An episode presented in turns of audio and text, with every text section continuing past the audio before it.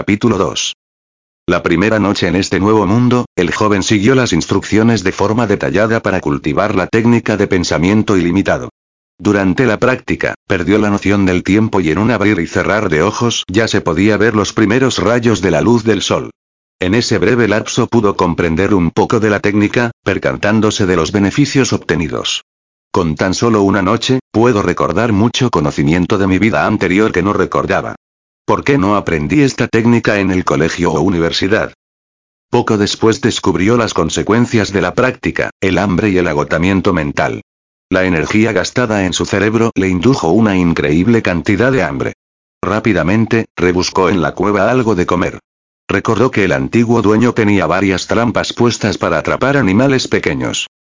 Después de recorrer el lugar donde recordaba tener las trampas y descubrir que algunas de ellas tenían pequeños animales aún vivos, procedió a darles un final digno, continuó con su preparación e ingesta. Habiendo terminado el desayuno, identificó la forma de vida precaria que llevaba, a lo que decidió hacer una serie de cambios. Recordando que, en su vida anterior, le gustaba ver vídeos de formas de sobrevivir utilizando baja tecnología, pensando para sí mismo. Quien hubiera pensado que ver durante horas esos vídeos de personas construyendo casas y utensilios con barro me ayudarían algún día? Inmediatamente busco una fuente de agua cercana y de barro. Con cierta alegría, se preparó para desarrollar una de las actividades que quería desarrollar en su vida anterior, pero que, por sus diversas responsabilidades no podía realizar, la creación de cerámica utilizando barro. Dado que requería de un horno para preparar cerámica, inició con la excavación de un hueco en la tierra siguiendo los vídeos que recordaba. Preparó un bloque rectangular de barro y lo puso cerca del hueco con el fuego. Esperó a que estuviera más seco, para después introducirlo directamente en la fogata. El resultado generado era un bloque marrón. Realizó la anterior actividad a lo largo de unas horas, generando con ello varios bloques de cerámica. Seguidamente, la sensación de urgencia experimentada el día anterior, le recordó de la importancia de adquirir la capacidad de sobrevivir en este nuevo ambiente. Dedicó varias horas a entrenar el cuerpo haciendo diversas actividades, tales como correr, levantar piedras de diversos tamaños, y practicar la increíble cantidad de movimientos de sus artes marciales obsequiadas. Con su primera experiencia en practicar sus nuevas artes marciales, el joven pensó para sí mismo. Aún si me dedico a realizar todos los movimientos, el día se me hará pequeño. Por lo que practicó aquellos movimientos, que eran similares en la mayoría de sus artes marciales. Resumiendo, los primeros días fueron utilizados en realizar una serie de actividades que se volvieron repetitivos. Cazar para desayunar, hacer piezas de cerámica, entrenar el cuerpo, cazar para almorzar, hacer piezas de cerámica, entrenar, cazar para cenar. Algunos días no podía tener éxito en alguna de las cachas, pero siempre tuvo la fortuna de comer algo todos los días. En las noches, practicar la técnica de pensamiento ilimitado. Conforme pasaban los días la adaptación que tenía con sus artes marciales aumentaba notablemente. La fuerza, agilidad, velocidad crecían de forma constante, pero lo que más avance experimentaba era en la técnica de pensamiento ilimitado. Al finalizar su primer mes, tuvo un pequeño avance en la técnica. Había alcanzado la cúspide del primer nivel. Temporalmente, dejó de practicarla para iniciar con la otra técnica que le fue regalada pero que no había utilizado. En sus pensamientos el joven decidió. Creo que ya reúno las condiciones para practicar la técnica de creación ilimitada. Había dejado esta técnica en segundo lugar, ya que requería conocer técnicas de este mundo para someterlas a la mejora, pero al no tener conocimiento de este mundo no podía utilizarla. Conforme pasaron los días, los beneficios también eran evidentes, tenía suficientes ladrillos y tejas para hacer una choza o casa pequeña con tres o cuatro cuartos. Las noches que pasaban eran frías y no muy agradables. El frío le estaba minando la voluntad para continuar. No obstante, el frío no era su única preocupación. No sé en cuál estación del clima estoy, no sé si lloverá o caerá nieve mañana, dentro de una semana o dentro de un mes. Esas dos temporadas pueden ser un gran problema. Tengo que prepararme a lo que se le suma otros deseos. Si bien tengo agua y la habilidad para no enfermarme, no tengo lo suficiente para una ducha. Apesto. La noche de ese día se centró en comprender la técnica de creación ilimitada, y ahora, con su muy notable capacidad intelectual de análisis y comprensión mejorada, el comprender esta técnica se realizó de forma sencilla y veloz. En una sola noche de cultivo, había alcanzado satisfactoriamente el éxito en el primer nivel de la técnica. Sin dominar la técnica de pensamiento ilimitado, habría durado por lo menos un mes o más, para poder comprender la técnica de creación ilimitada. Parece ser que en este mundo la capacidad de procesar información y comprenderla es un requisito para ser catalogado como una élite al día siguiente de alcanzar su pequeño éxito. Se enfocó en la creación de su nueva casa de ladrillos de cerámica. Primero hizo un hueco con la forma de sus habitaciones, colocó piedras y ladrillos para colocar el piso sobre el hueco, procurando no llenar el espacio, sino solo taparlo. Esa innovación le ayudará a resistir el frío ante nevadas, ya que, entre el hueco y el piso puede utilizar ese espacio para quemar madera, ayudándose con el calor generado.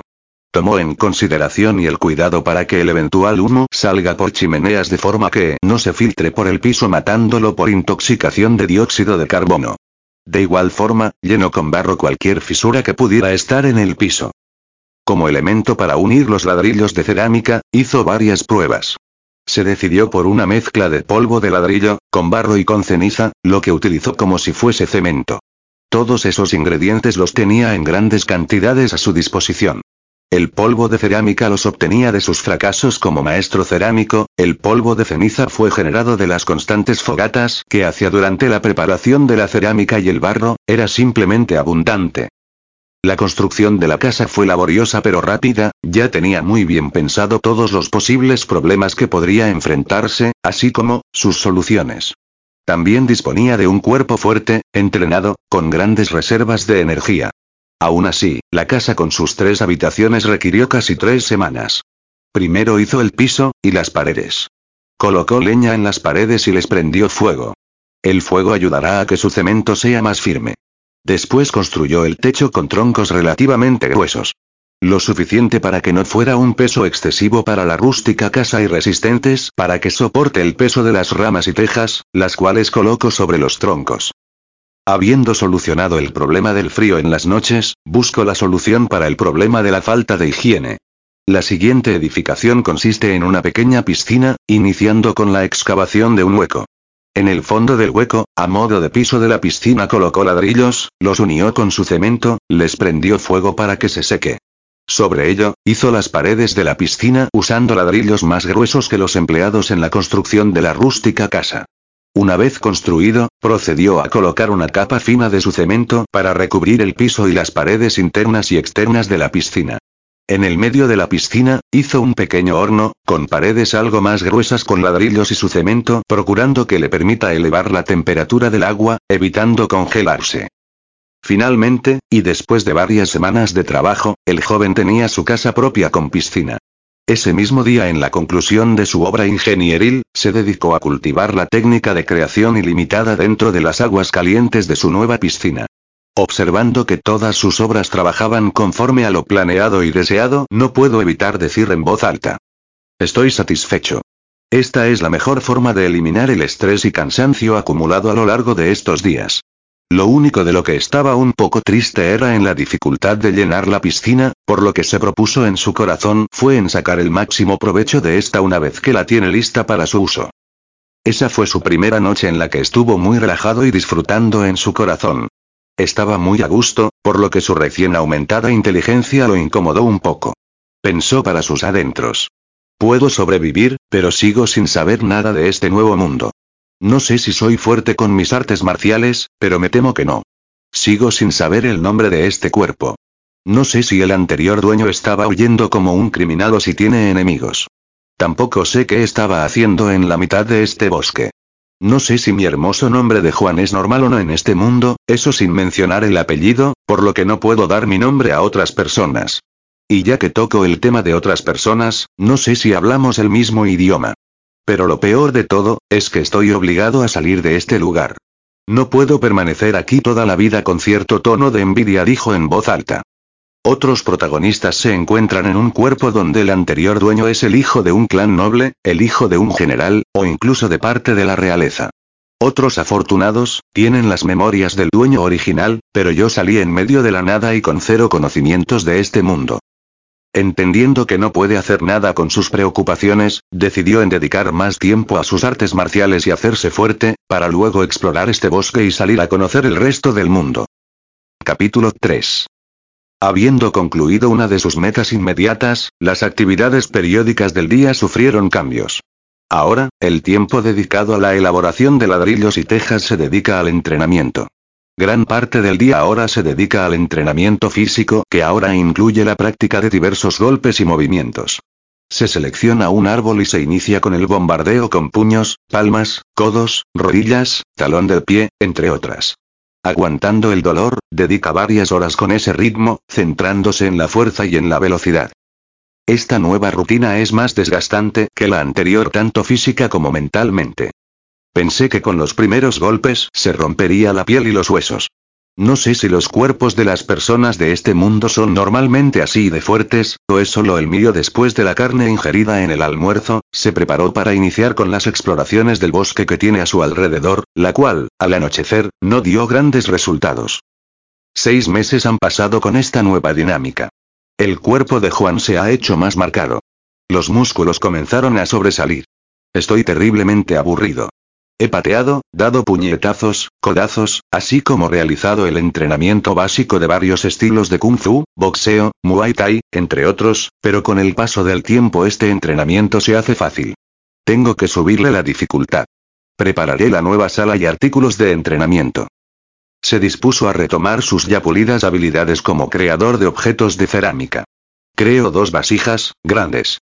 Tenía que ser lo suficientemente grandes para que pueda ser cargadas de agua o arena y ser sujetadas por la parte superior con una mano y no colapsar por el peso. La altura de las vasijas también era más grande de las que ya disponía. Estas dos nuevas vasijas eran de poco más de un 110 centímetros. La abertura superior de cada vasija tenía que ser agarradas con una sola. La idea era simple, quería cargar las pesadas vasijas con una sola mano el mayor tiempo posible y así aumentar la fuerza de sus manos y brazos. Estas eran sus nuevos artículos de entrenamiento. Pero también se acordó de otra forma de entrenar. Se dispuso a hacer una segunda piscina, esta vez con dos niveles. El nivel más hondo lo cubría totalmente. El otro nivel lo cubría hasta el cuello. El tamaño general de la piscina no era grande, como máximo de 4 metros cuadrados. La construcción de la segunda piscina no le llevó más de dos semanas. La fuerza y conocimiento adquirido le permitió avanzar rápidamente. Ahora, el entrenamiento cambió un poco. Su rutina de golpes al aire cambió por golpes dentro del agua para aprovechar la resistencia del agua cuando lanza los golpes. En la parte profunda quiso mejorar su resistencia pulmonar y en la parte menos profunda se planteó mejorar la velocidad con la que lanzaba los golpes. Esta nueva rutina, junto con elementos de la anterior, le hacían sentirse más exigido y, por ende, más cansado. En el día de hoy, la exploración le llevó a una sección del bosque que es diferente al resto. El bosque termina con una montaña que tiene una pendiente de casi 90 grados. Es una pared vertical, de la cual no se alcanza a ver la cima con la vista. Menuda montaña, será mejor tratar de rodearla después de caminar un rato a lo largo de la base de la montaña se encuentro con una cueva. ¿Esta cueva me permitirá cruzar la montaña? Intentemos ver adentro, pero antes de eso, será mejor conseguir un pequeño pajarito enjaulado que me sirva como alarma. Si el pajarito se muere me indicará que existen gases nocivos para mi salud. El joven tardó varios días en atrapar a un pajarito, ya que no tenía experiencia en esas labores. Una vez en la entrada de la cueva, el joven tenía una antorcha y la jaula con el pajarito en sus manos. En sus primeros metros, la cueva era húmeda y fría, pero entre más avanzaba se percató que no se oscurecía. En su sorpresa el joven comentó. Las paredes de la cueva emiten una extraña luz que permite ver con claridad. No solo son las paredes son extrañas. La cueva se va haciendo más y más grande mientras se caminaba a lo interno de la cueva, sin darse cuenta detectó que las paredes de la cueva fueron tomando una forma más artificial. Estas ya no son paredes naturales, parece que fueron construidas por una civilización ante la posible existencia de trampas y de personas, la velocidad de avance se redujo y la vigilancia aumentó. El paseo ya no era así, ahora tenía sus sentidos en estado de alerta. No obstante, la cueva condujo a una habitación interna en la montaña extraordinariamente grande que contenía varios edificios de gran tamaño. La disposición de los edificios permitía hacer notar la existencia de un edificio principal, ya que los edificios menos importantes eran más pequeños y estaban alrededor del mayor. Otro aspecto era peculiar. Pese a que todos los edificios eran similares, solo el edificio principal no tenía evidencia física de estar deteriorado o viejo, parece muy reciente, en comparación con los otros edificios. Conforme se dirigía al edificio central, se percató que pasó a través de algo. Ese algo era invisible y no lo podía percibir si no fuera cuando pasó por él. Parece que este edificio no es tan simple. Algo lo rodea, pero no es dañino, por lo menos no hacia mí. Al llegar al edificio central, este tiene su correspondiente entrada principal. Entrando, se logra ver que el dichoso edificio era algo parecido a una biblioteca. Intento ver si podía ver alguno de los tantos libros, pero al tocar uno, este se convirtió en polvo, por lo que paró en sus intentos. Le tomó un rato en recorrer la biblioteca. En la parte del fondo estaba un pequeño altar, o algo que se le asemeja. ¿Es esto un altar? ¿Qué hace un altar en una biblioteca? Subiendo las escaleras, pudo visualizar que no era un altar, sino que en la cima había una silla ornamentada. ¿Podría ser más bien un trono? Nuevamente, las inquietudes asaltaron a Juan. Se preguntaba. ¿Qué es este conjunto de edificios? No hay nada más que libros que no se pueden ni tocar y luego está esta silla que tiene rasgos de ser un trono. No he encontrado a nadie en este mundo. Y solo encuentro cosas extrañas cansado de sentir la sensación de no avanzar, decide sentarse de buena gana en la famosa silla. Al rato es una silla cómoda, si es así, me la llevo a mi casa nada más el sentarse, perdió el conocimiento. Mi suerte. ¿Cómo es posible que tenga tan mala suerte? Un tiempo después, Juan logra retomar la conciencia y de un salto se quita de la silla, descubriendo para su pesar que lo asaltó un increíble dolor de cabeza, a lo que solo pudo agarrarse la cabeza y soltar unos cuantos gritos. Exhausto y cubierto de sudor en todo su cuerpo, solo deseaba salir de ese lugar tan desagradable, pero no tenía las fuerzas necesarias, cayendo poco después en un sueño del que no pudo escapar por más que lo intentó. En sus sueños, pudo ver cómo la silla le reconocía como su nuevo propietario, y ésta a su vez le dio autoridad sobre la multitud de libros contenidos en la biblioteca. También pudo observar cómo los libros desprendían halos de luz que se dirigía a la cabeza de Juan. El conocimiento de los libros era introducido en la mente de Juan con una consecuencia inesperada, el dolor. Lo que fue peor, Juan no tenía control sobre esta nueva forma de aprender, por lo que libro tras libro disparaba rayos de luz al cerebro del joven. Recobrando la conciencia, la alegría de Juan era grande. Él sabía que su principal problema en este nuevo mundo radicaba en su falta de conocimiento, pesando para sí mismo. Ahora que tengo el conocimiento de esta biblioteca, ¿quién podría decir que soy un ignorante? Esa era su principal preocupación, que cualquier persona podría concluir que carecía del conocimiento y sentido común más elemental. Poco tiempo después, entre llantos de tristeza y enfado. No entiendo nada. Todos los libros están en un idioma que no puedo leer. Lo peor, es que claramente sé que hay varios idiomas, pero ninguno de ellos se entiende un carajo. Esta mini aventura, pasó de ser extraordinaria, con grandes recompensas, a una con cero recompensas inmediatas a la mano. Sigo siendo un gran ignorante, se dijo. Juan sabe que el conocimiento está ahí, pero no puede utilizarla.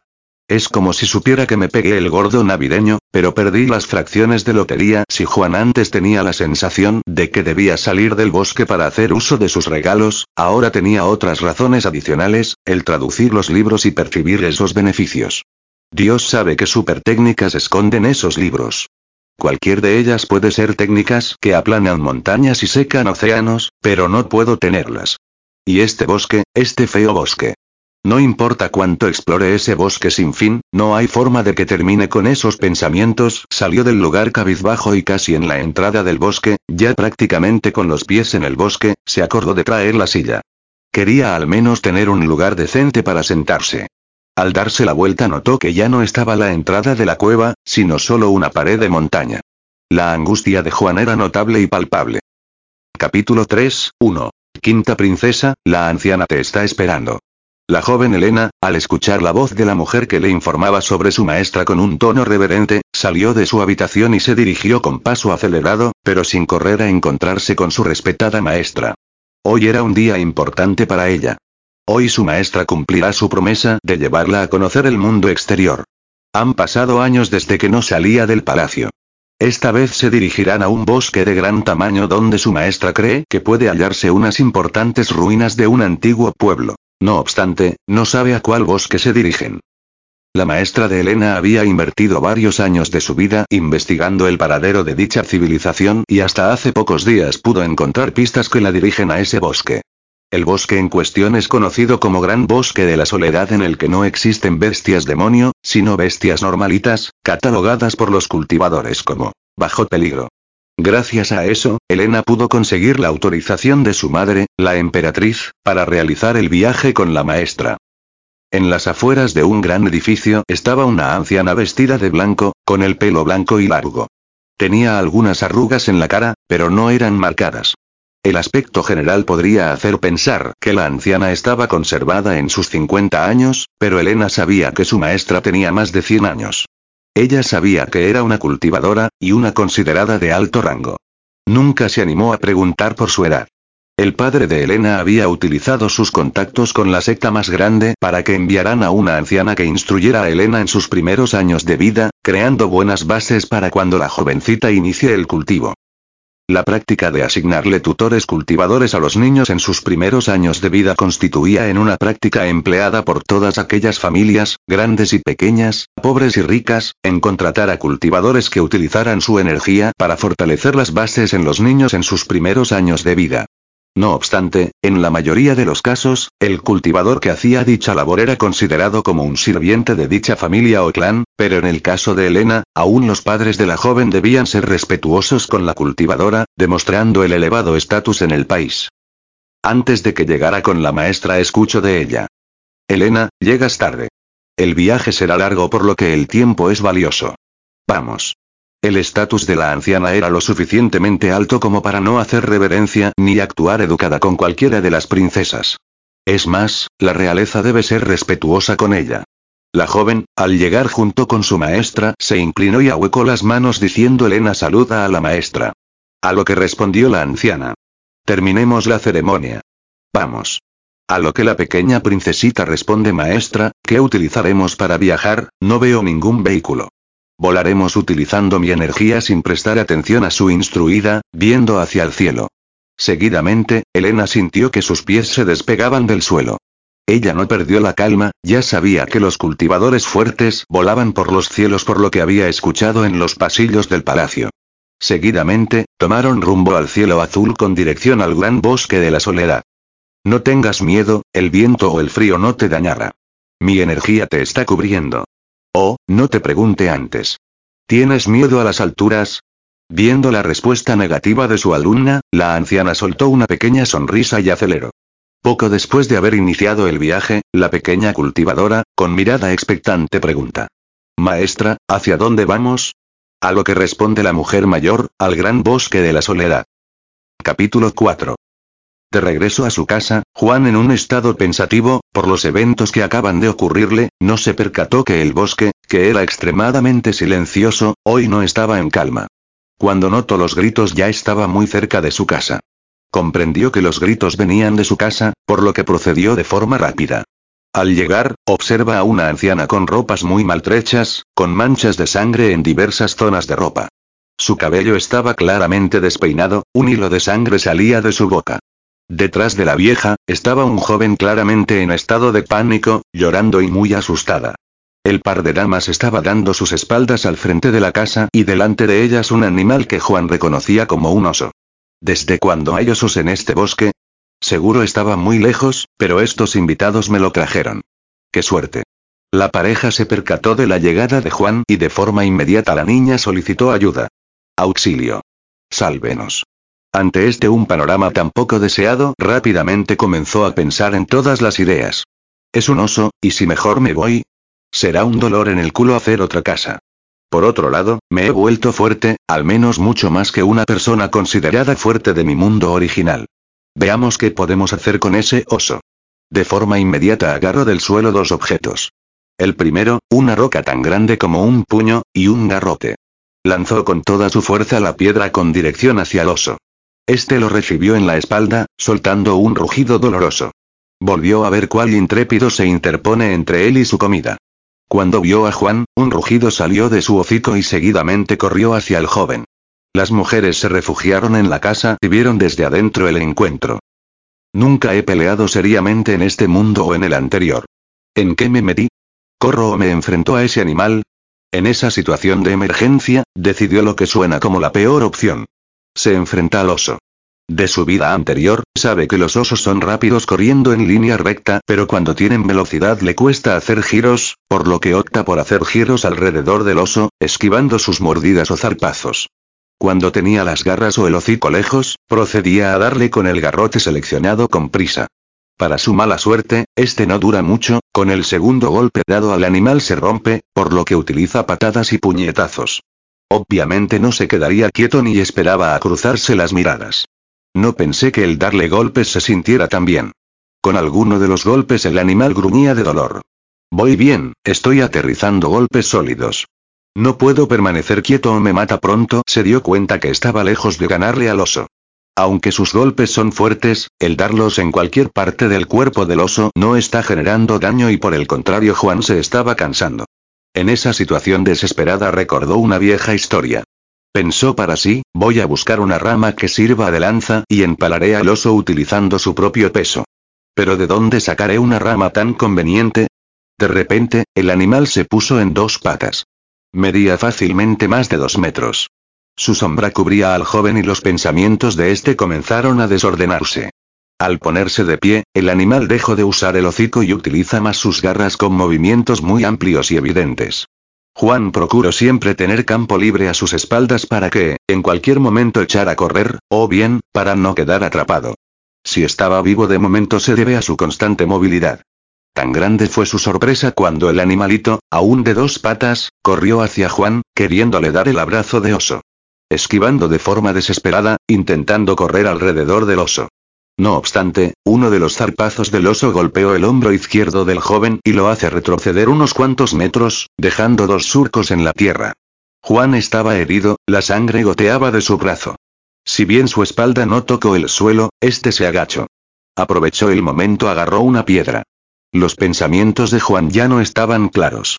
HDP animal, te voy a moler ese hocico que tienes. Ya no pensaba claramente, se enfocó en el ataque. Corrió directamente hacia el oso, esquivó una de sus zarpas, se colocó a la espalda del oso y saltó, aferrándose con sus piernas y el brazo herido, mientras que, con el brazo derecho, el que tenía la piedra, golpeó de forma intensa, continua y rápidamente la parte de la espalda superior, nuca, y algunas veces, en la cabeza del animal. Los gritos y bramidos eran muchos y ensordecedores, la piedra ya estaba sangrienta y no era la sangre de Juan. En sus pensamientos, este se decía. Todo o nada, dale más duro, más rápido, no te detengas. Esos eran todos los pensamientos que tenía en esa situación. Afortunadamente, uno de los golpes de Juan logra conectar en la nuca, con la suficiente fuerza para que el animal se desplome inconsciente. No perdiendo la oportunidad, el joven se dispuso a conseguir una piedra más grande y estrellarla en el cráneo del animal inconsciente. Ley de protección animal, las pelotas. Morir de una vez solamente se detuvo hasta tener la seguridad de que el oso estuviera muerto. Eso fue cuando la masa gris del animal parecía un puré. Exhausto, Juan se acostó sobre el suelo jadeando fuertemente. Una vez superada la crisis y viendo que el animal estaba muerto, así como el estado de su cabeza, las fuertes náuseas invadieron al joven, el cual, nunca había experimentado una crisis de vida y muerte. Comenzó a temblar, por más que quería que sus dedos de su mano se detuvieran no podía hacerlo. Poco después escuchó una voz desde su casa. Joven, muchas gracias por su favor. Era la anciana que salió de la casa y se dirigía hacia él. Juan al ver que podía entender lo que le decían se alegró, mentalmente se dijo para sí, una preocupación menos, hablamos el mismo idioma. Se puso de pie y queriendo ocultar su temblor, se puso lo más rígido que pudo, pero aún no podía ocultarlo. La anciana, al ver el acto no se refirió a los temblores y dijo. Déjame ver tus heridas, puede que no lo parezca, pero tengo medicamentos para tratar tus heridas de forma rápida y efectiva. Ante dicha declaración, Juan asintió y le dijo a la anciana. Vamos adentro de la casa. Una vez dentro de la pequeña casa, la anciana sacó el vendaje y las hierbas de su anillo de almacenamiento. Al verlo, el joven puso una cara de sorpresa y su mirada oscilaba entre la anciana y el anillo. Este hecho no pasó desapercibido a los ojos expertos de la anciana. Después de colocar hierbas en la herida y vendajes en el hombro de Juan, viviendo el infortunio que le trajo al joven, quiso tener una conversación adecuada y expresarle su agradecimiento, pero no estaba muy acostumbrada a agradecer a personas jóvenes, y aún más a un hombre. Viendo el silencio existente entre los tres. Juan comienza a ver con más detalles a sus invitados, principalmente sus vestimentas, que comparadas con las de él, parecía que al menos, eran de un estado social muy superior. Las miradas de Juan sobre las damas no fueron disimuladas, provocando el mal genio de la anciana, la cual no dijo nada, pero pensó. Este mocoso, ¿qué está viendo? ¿Nunca ha visto a una mujer? Si sigue viéndonos así lo tendré que dar una lección cuando me recupere. Juan parecía tonto, pero no lo era, al menos no tanto. Al ver el ceño fruncido de las dos damas, este reaccionó y comenzó a crear conversación. Disculpe mis descortesías. Como pueden ver, vivo solo y no tengo muchos invitados. No obstante, esta pequeña casa solo tiene tres habitaciones. Pueden seleccionar una habitación y descansar el tiempo que requieran. Con relación a la cocina, me temo que solo sé colocar la carne en el fuego. También hay una pequeña tina o piscina para ducharse con agua, está atrás de la casa. Y, desde que tengo memoria, no tengo nombre, por lo que se pueden referir a mí como joven o niño. Mucho gusto. La anciana se sorprendió de las declaraciones del joven, no esperó a que dijera mucho en tan poco tiempo. Lo que reveló el joven, confirmó lo que había pensado. Este joven no ha visto mujeres, o lo ha visto muy pocas veces. Eso es tan poco creíble. Además, vive aquí solo en la mitad del gran bosque de la soledad. Sin nombre. Muy extraño. Su experiencia le dijo que había muchas cosas extrañas con este joven. Estaba preocupada de que el joven fuera un ladrón o asesino. También le preocupaba que no revelara su nombre, todos tienen un nombre. La anciana, al ver que el joven no decía nada más, supo que tenía que decir algo. Muchas gracias por su favor. Estábamos viajando cuando sufrimos un accidente, lo que afectó mucho mi energía y encontrando otros obstáculos llegamos hasta tu casa. El oso nos estaba siguiendo y me temo que te llevamos este infortunio a usted. Para evitarle más problemas, no podemos revelar nuestros nombres o cualquier información de nuestros orígenes, por lo que se puede referir a mí como anciana y a mi alumna como niña o jovencita. A la anciana realmente la tenía enfada que no revelara su nombre, a lo que pensó no quieres darnos tu nombre, entonces no te daremos los nuestros. Juan parecía tonto, pero no lo era. Sabía que no revelar su nombre a las damas le disgustó mucho a la anciana y en represaría ella tampoco revelaría información al joven. ¿Cómo Juan revelaría su nombre en un mundo extraño? ¿Qué pasaría si su nombre era completamente raro, y más bien un nombre como Lin Fan es normal, o al revés? Juan había pensado mucho sobre ese problema, a lo que pensó que lo mejor sería conocer el sistema de nombres de este mundo antes de escoger uno para él. Pero no esperaba que no tuviera la oportunidad de seleccionar un nombre y más bien tenía que dar el suyo, por lo que optó por decir que no tiene nombre o más bien que no lo recuerda.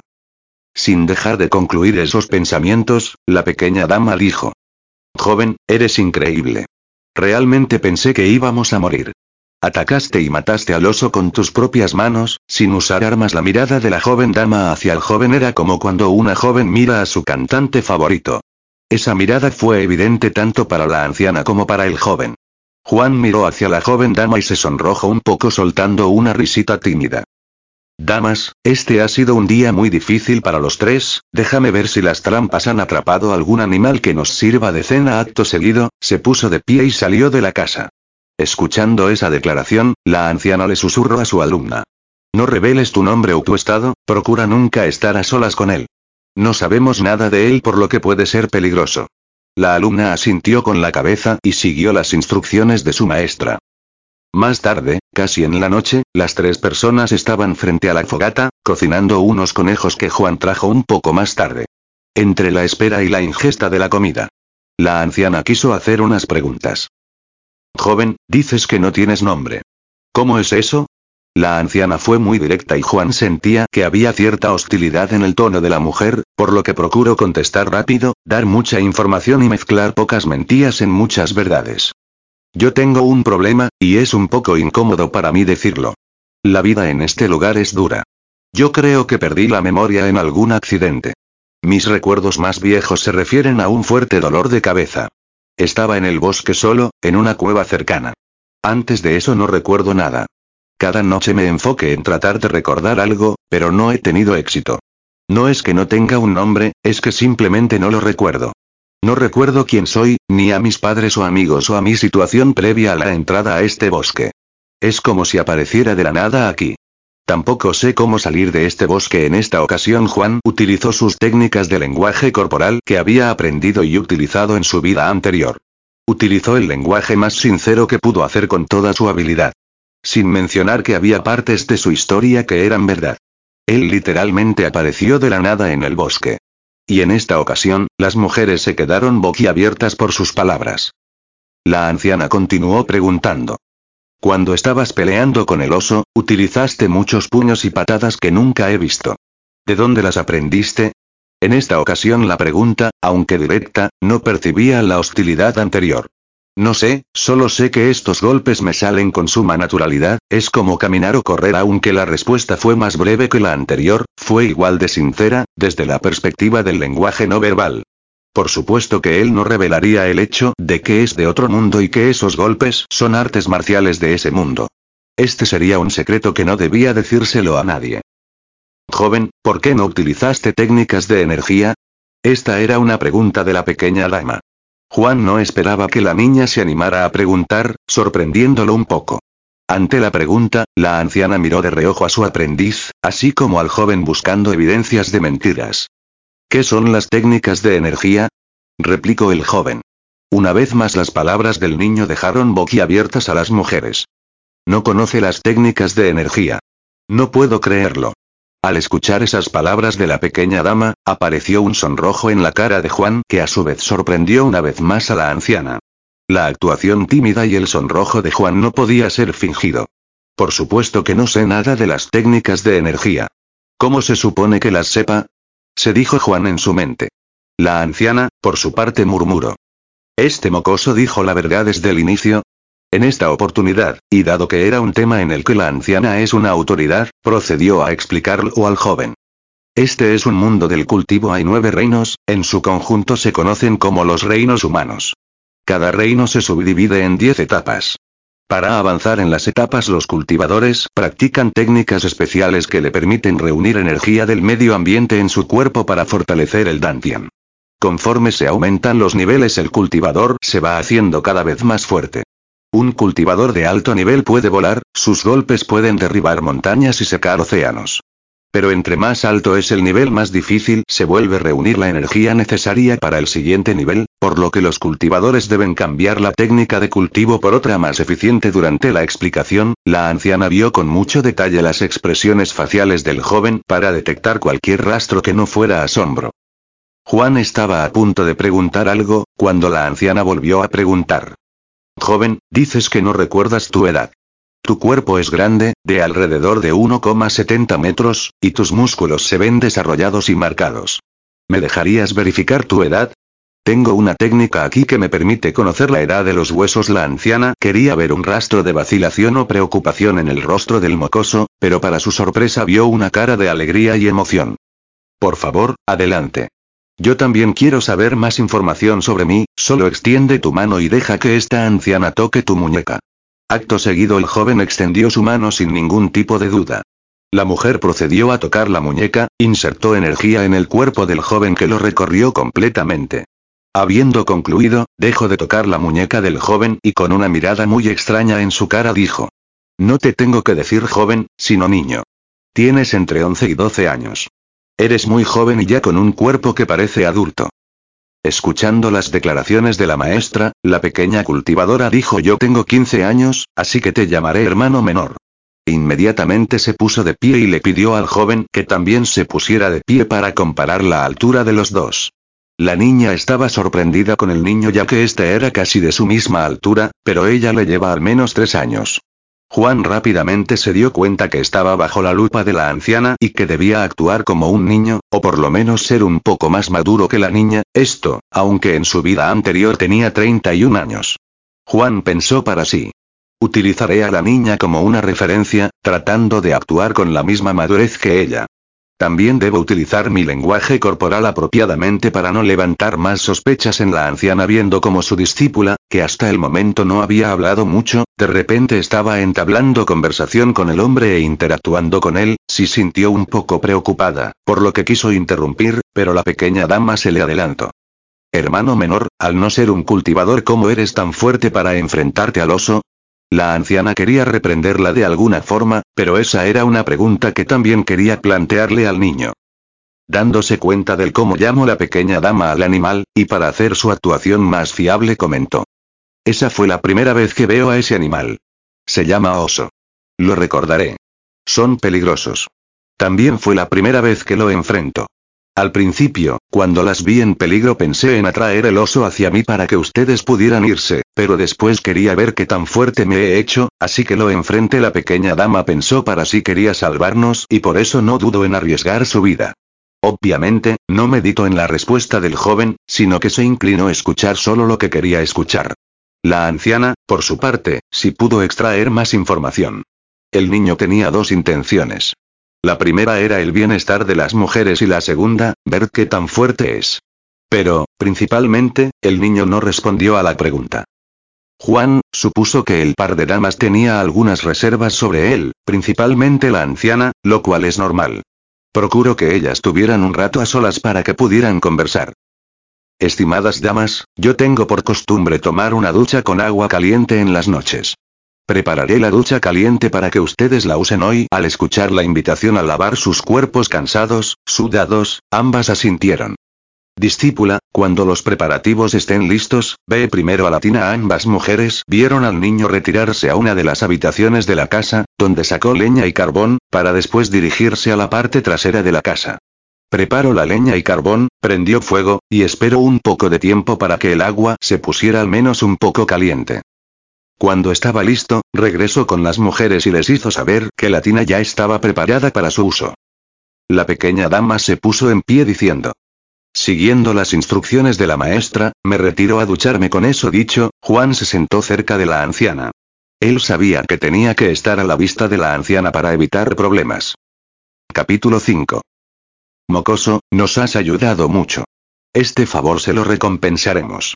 ¿Hay algo que quieras pedirnos? Si está en nuestro poder se lo cumpliremos. Esas eran las palabras que Juan estaba deseando escuchar.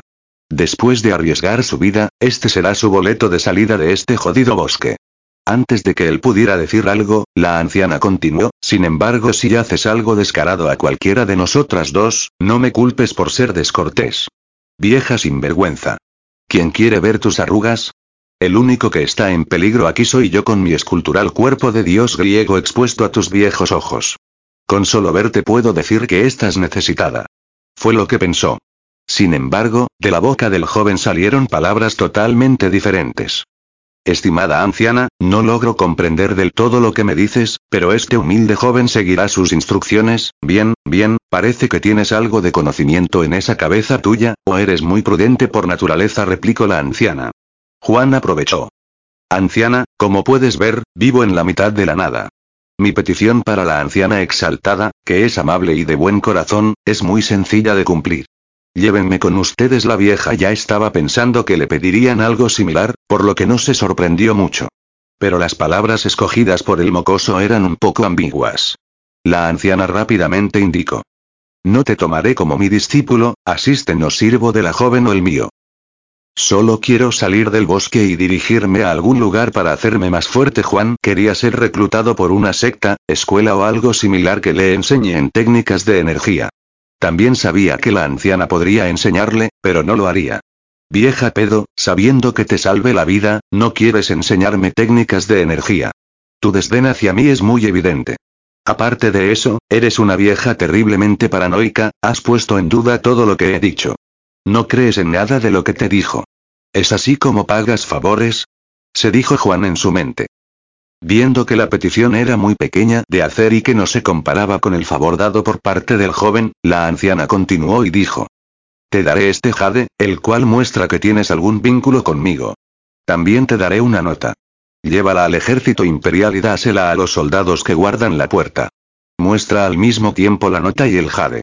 Con solo eso te registrarán en el ejército como un cadete. Tu ascenso a un personaje de mayor fuerza y estatus dependerá de tus esfuerzos y resultados. Ante esas palabras, Juan se puso de pie, inclinó la cabeza y dio las gracias. Al ver el acto, la anciana afirmó. Mañana le diré a mi aprendiz que te enseñe los modales básicos, hay otra cosa que me gustaría pedir a la anciana, si no es mucho pedir, dijo el joven. ¿Qué es? replicó la mujer con el ceño fruncido. Para ella hacerle este favor al mocoso era la bendición más grande que el joven recibiría en su vida. Quiero tener un nombre. Actualmente no tengo uno y si me pongo un nombre al azar, no sabré si es apropiado, o si estoy ofendiendo a alguien importante con tan solo el nombre. Entendiendo las razones del joven, la vieja se quedó meditando un poco antes de responder. Mañana te daré un nombre, pero no te daré un apellido. Solo los padres o los maestros pueden dar un nombre y apellido. El darte un nombre es aceptarte como medio discípulo externo y no quiero hacerlo a lo que Juan en su mente murmuró. ¿Sigues balbuceando cosas de la relación discípulo y maestro? ¿Quién quiere ser tu hijo o tu alumno? Piensas muy bien de usted, pero de su boca salió un gracias. Después de eso, conversaron un poco más de las condiciones de vida en ese bosque, lo que ha hecho para sobrevivir y los diferentes ejercicios que ha practicado. Era una plática en la que Juan notó que la vieja puso el mínimo interés, y que se dio solo para esperar a la llegada de la niña. Cuando la niña llegó, sorprendió a Juan, ya que tenía otras ropas. Rápidamente apartó la mirada, sabía que la anciana era sobreprotectora con su discípula. Al ver a su alumna regresar, la anciana le ordenó que hiciera guardia mientras ella se bañaba en la tina, por lo que ambas se retiraron, dejando a Juan solo. En ese momento, ya estaba oscuro. Estoy muy agotado después del incidente con la silla rota y con el apestoso oso, pensó para sí. Después dijo en voz alta. Estimadas damas, este pequeño se retira a dormir. Tomaré la habitación más pequeña. Espero que puedan descansar entrando en la habitación más pequeña, se recostó y se puso a analizar la extraña situación de las damas. Es claro que las damas están en este bosque confiando en la fuerza de la anciana. Ella debe ser una cultivadora de alto grado. Según las palabras de la vieja, los cultivadores fuertes pueden volar. Dado que no parece que tengan un vehículo, debo suponer que llegaron volando. Lo extraño es la debilidad de la anciana. ¿Por qué luce tan mal? En su viaje se encontraron con algo que la puso en ese lastimoso estado. Dado que no lo han mencionado, no debo preguntar, continuó pensando. ¿No es raro que un cultivador de alto grado no tenga tesoros? De repente se puso pálido y continuó pensando.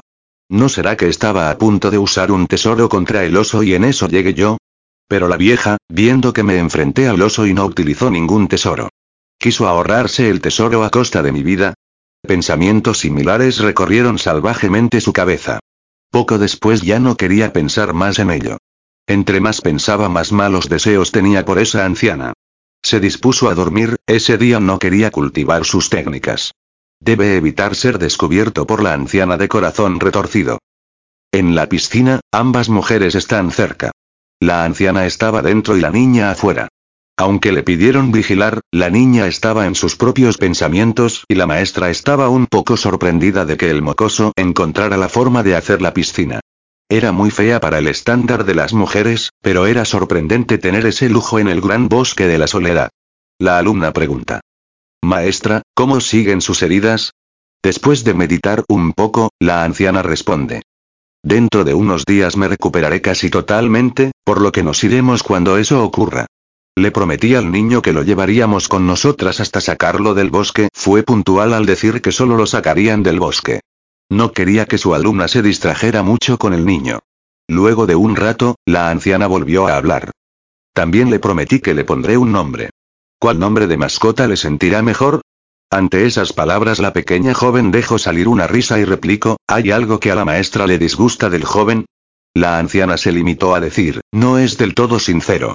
La pequeña dama comentó sin pensarlo mucho. Creo que es normal que tenga sus secretos. Maestra, ponle un buen nombre, uno de algún héroe de antaño. Una vez estando en la humilde habitación preparándose para dormir, la anciana ordenó a su discípula que durmiera. Ella vigilaría, todavía no estaba segura de las buenas intenciones del mocoso. Capítulo 5, 1. La niña obedeció las instrucciones y se dispuso a dormir. No estaba a gusto durmiendo en esas condiciones, pero sabía que era lo mejor que pudieron conseguir. Cerrando los ojos recordó todas aquellas aventuras que había leído en libros y las que había escuchado de sus cuidadores y maestros en el palacio. Estaba contenta porque ella por fin tenía su propia aventura. Al recordar el enfrentamiento entre el joven y el oso, pensó para sí. Una persona normal pudo derrotar a un oso. Lo vi con mis propios ojos. Mis hermanas no me lo van a creer. Al inicio del encuentro, la niña pensaba que el joven daría la vuelta y saldría corriendo. Se sorprendió que el joven después de verlas decidiera enfrentar al animal sin armas, solo con un palo, una piedra y su propio cuerpo. ¡Qué persona tan extraña! ¿Por qué escogería atacar al animal? Aunque había escuchado los motivos del joven, estos le parecían muy raros o extraños. Siguiendo con sus recuerdos, pudo ver cómo el niño enfrentó al animal de una forma distinta una vez fue lastimado en el hombro izquierdo. Es como si perdiera la razón y decidiera ir a por todas en una batalla difícil de ganar. Recordó que estaba muy asustada pero impresionada de la terminación loca del joven lo que lo llevó a ganar. Finalmente, después de la batalla, cuando el joven y su maestra estaban conversando, recordó el cuerpo del joven. Exudaba fuerza y vitalidad. Vapor blanco le salía de su cuerpo, el brazo izquierdo del joven goteaba sangre, dándole un aire salvaje. Aunque era una niña joven, ella ya sabía que algunas cosas que suceden entre los adultos. Después de todo, vive en el palacio donde algunas veces puede escuchar charlas no apropiadas en las cuales se explica un poco de lo que sucede entre un hombre y una mujer. No podía afirmar que lo sabía todo, pero algo sabía. También, alguno de sus anteriores tutoras, le había dicho vagamente algo de información. Sabía, por ejemplo, que no era propio que el hombre le viera sin ropa o con poca ropa, o que tampoco era apropiado que ella, siendo una mujer, viera el cuerpo desnudo o semidesnudo de un hombre. También sabía que solo las parejas, estando casadas o en una relación de concubinas, podrían verse desnudos y que solo en esos casos era considerado normal. El joven es alto y sus músculos están grandes y marcados. Me sorprendí de que los hombres pudieran tener ese físico. Mis hermanos y los amigos nobles de mis hermanos tienen cuerpos delgados. Es la primera vez que veo un cuerpo fuerte cuando vio la pelea, estaba muy asustada, quería que el hombre derrotara a la bestia por su propio bienestar, pero ahora, recordando ese encuentro, los brazos, pecho, abdomen y espalda tan grandes, no pudo controlar sus pensamientos, sintiéndose un poco sofocada. Intentó varias veces cambiar sus pensamientos, pero estos volvieron rápidamente. Sin saber en qué momento, la pequeña dama pudo dormirse. Mientras la niña se entretenía con sus pensamientos, la anciana podía ver sonrisas en la cara de su alumna, así como el cambio de color en el rostro. Pequeña, sé lo que estás pensando pero no pudo abordar el tema y comprendía la posición de la niña. Probablemente esta sea la primera vez que veo un cuerpo masculino tan musculado, pensó para sí. No importa. Debo vigilar que ese niño no tenga malos pensamientos hacia mi alumna. Enviando su sentido espiritual a la habitación donde está el mocoso, pudo darse cuenta de que éste estaba dormido. Al menos podré dormir y descansar un poco si ese mocoso está dormido poco tiempo después, la anciana tomaba pequeñas siestas. Un cultivador de alto rango podía fácilmente no dormir por muchos días sin que le afecte. Pero ahora mismo la anciana tiene su cultivo semi-restringido, por lo que no es muy diferente a una persona normal. Capítulo 6. Al día siguiente, con los primeros rayos del sol, Juan se levantó, como era su costumbre para iniciar su sesión de entrenamiento. No se levantó con la mejor de las aptitudes. Sus últimos pensamientos del día anterior le decían que era muy probable que la anciana fuera la que matara al oso y no él. Ese golpe que él pensó que fue suerte, que permitió que el oso se desmayara, pudo haber sido dado por algún tesoro de la vieja. Tenía sus dudas y no sabía cómo preguntarle a la vieja. La anciana siempre le dijo gracias por el favor, pero nunca dijo gracias por salvarnos la vida. Esta anciana es muy difícil de tratar. Es una paranoica, se dijo Juan en su mente. Impotente para descubrir la verdad, inició su sesión de entrenamiento. Ahora que sabía que la anciana le ayudará a salir del bosque, varió su rutina de entrenamiento para hacerla más exigente. Tenía una necesidad de hacerse fuerte. Dado que la vieja es tan paranoica, debe estar despierta y probablemente ya sabe que estoy fuera de la casa. La pequeña dama por otro lado debe estar dormida, se dijo en voz baja para sí. Esta vez se centró en levantar mucho peso y sostenerlo. Practicó la postura del caballo del kung fu, cargando en sus hombros los troncos más grandes que pudo. También practicó otras posturas, como la vacía, la del arquero, de desplome, la de siete estrellas, entre otras. Continuando con su entrenamiento, se dispuso a colocarse de cabeza, que la cabeza soporte todo su peso corporal, sin utilizar las manos. Pero esto no fue lo único. Se dispuso a entrenar tanto sus piernas y sus brazos, enfocándose en la fuerza, fluidez, rapidez y potencia de estos. Este entrenamiento fue más difícil que los anteriores, ya que su encuentro con el oso le mostró algunas de sus debilidades. No estaba contento con su velocidad y su fuerza. Joven, así es como entrenas tu cuerpo. La voz de pequeña dama le había sorprendido. La maestra está cultivando recluida en su habitación. No debemos molestarle, terminó agregando. La decisión de la vieja lo sorprendió. No pensé que la vieja dejaría a la niña vagar cerca de mí sin su supervisión. Juan, que es nuevo complemente en este mundo y viendo que la anciana no estaba cerca, quiso hacer unas preguntas a la joven. Estimada hermana mayor, dime. ¿Esta forma de entrenar mía es complemente extraña entre los cultivadores? La niña respondió. Un poco. Sé que algunas técnicas de los cultivadores demandan hacer alguna rutina de ejercicio mientras en su mente recitan o meditan la técnica en sí. En otros casos, no requiere de hacer ejercicios sino solo en comprender y meditar. Y en otros casos, solo se basa en hacer circular la energía a lo largo de todos los meridianos o siguiendo un orden en específico ante esta declaración, y al ver la curiosidad que tenían ambas damas el día anterior, Juan tenía la sospecha de que no era muy común que las personas trabajaran su fuerza física con ejercicios y sin utilizar técnicas de cultivo. La pequeña dama continuó diciendo. La maestra me pidió que no la interrumpas y me dijo que ya tenía tu nombre. Es un nombre bonito al escucharlo, la atención de Juan se dirigió completamente a la joven dama. Sin pensarlo mucho, Juan dijo con una expresión de alegría en su cara preguntando. ¿Cuál es el nombre? ¿Cuál es mi nuevo nombre? La cara de alegría sorprendió a la pequeña dama, que al ver que Juan se le quedó mirando fijamente, sintió un poco de vergüenza, sonrojo y dijo. Tu nombre es Ajax, espero te guste tanto como a mí. La niña lo dijo con una sonrisa encantadora y con su rostro un poco sonrojado. Con eso dicho, Juan no tenía más remedio que cambiarse su nombre. De lo que él recuerda parece que, al menos, es un nombre occidental y no chino. Luego pregunto, ¿el nombre de Ajax tiene algún significado?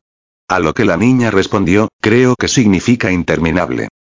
Muy bien, le doy las gracias a la anciana y a la niña por este nuevo nombre. Desde ahora seré Ajax, dijo el joven. Ajax se puso a meditar sobre ese nombre, pero por más que quiso recordar algo, no podía. Simplemente carecía del conocimiento. El recién nombrado Ajax continuó con su práctica diligente. Quería ser fuerte. Aunque su cuerpo le doliera un poco, quería llevarlo al límite, solo así puede ser más fuerte. La alumna de la anciana no se fue y se quedó viendo el entrenamiento. El joven Ajax solo llevaba pantalones y un tipo de calzado. Es normal que el joven quiera cuidar su única camisa y no terminarla de destruir con el entrenamiento. Poco tiempo después se percató que la pequeña dama estaba ahí, en silencio y viendo. No apartaba la vista de los músculos de Ajax. Será mejor que haga conversación para evitar que la niña no se sienta incómoda. El joven estaba con esos pensamientos, cuando escuchó una vez más la voz de la niña. ¿Cómo es que lograste tener un cuerpo con tantas pelotas? PFFF, Kof, Kof Ajax perdió la concentración de lo que estaba haciendo. No son pelotas, son músculos, el construirlos es muy difícil, se requiere de mucha dedicación y perseverancia. Un hombre que se respeta, un macho que se respeta debe tener los músculos muy grandes. Acto seguido se dispuso a hacer varias poses de fisiculturista y a explicar los ejercicios que se deben hacer para construirlos. Esta es una pose obligatoria, de frente. Doble bíceps. Si existen los dioses en este mundo, definitivamente tendrían unos brazos como los míos. Mira esta otra pose básica, de frente. Expansión de dorsal. Esta pose muestra lo que es un hombre, un victorioso. Mira la V, mira esta otra pose, de espalda. Doble bíceps. Esta es la espalda de un verdadero hombre. Una espalda capaz de soportar cualquier carga, de llevar al mundo sobre sus espaldas conforme explicaba cada pose las realizaba tratando de que los músculos sobresalieran lo máximo posible. Ajax estaba un poco indignado por la forma tan burda de llamar a su construido cuerpo. Luego agregó. No conozco los estándares de belleza en este mundo, pero al menos deberías reconocer la belleza que tienen los músculos. Los músculos inspiran confianza, poder, dominio y autoridad. Yo jamás confiaría a un hombre con brazos enclenques, agregó diciendo.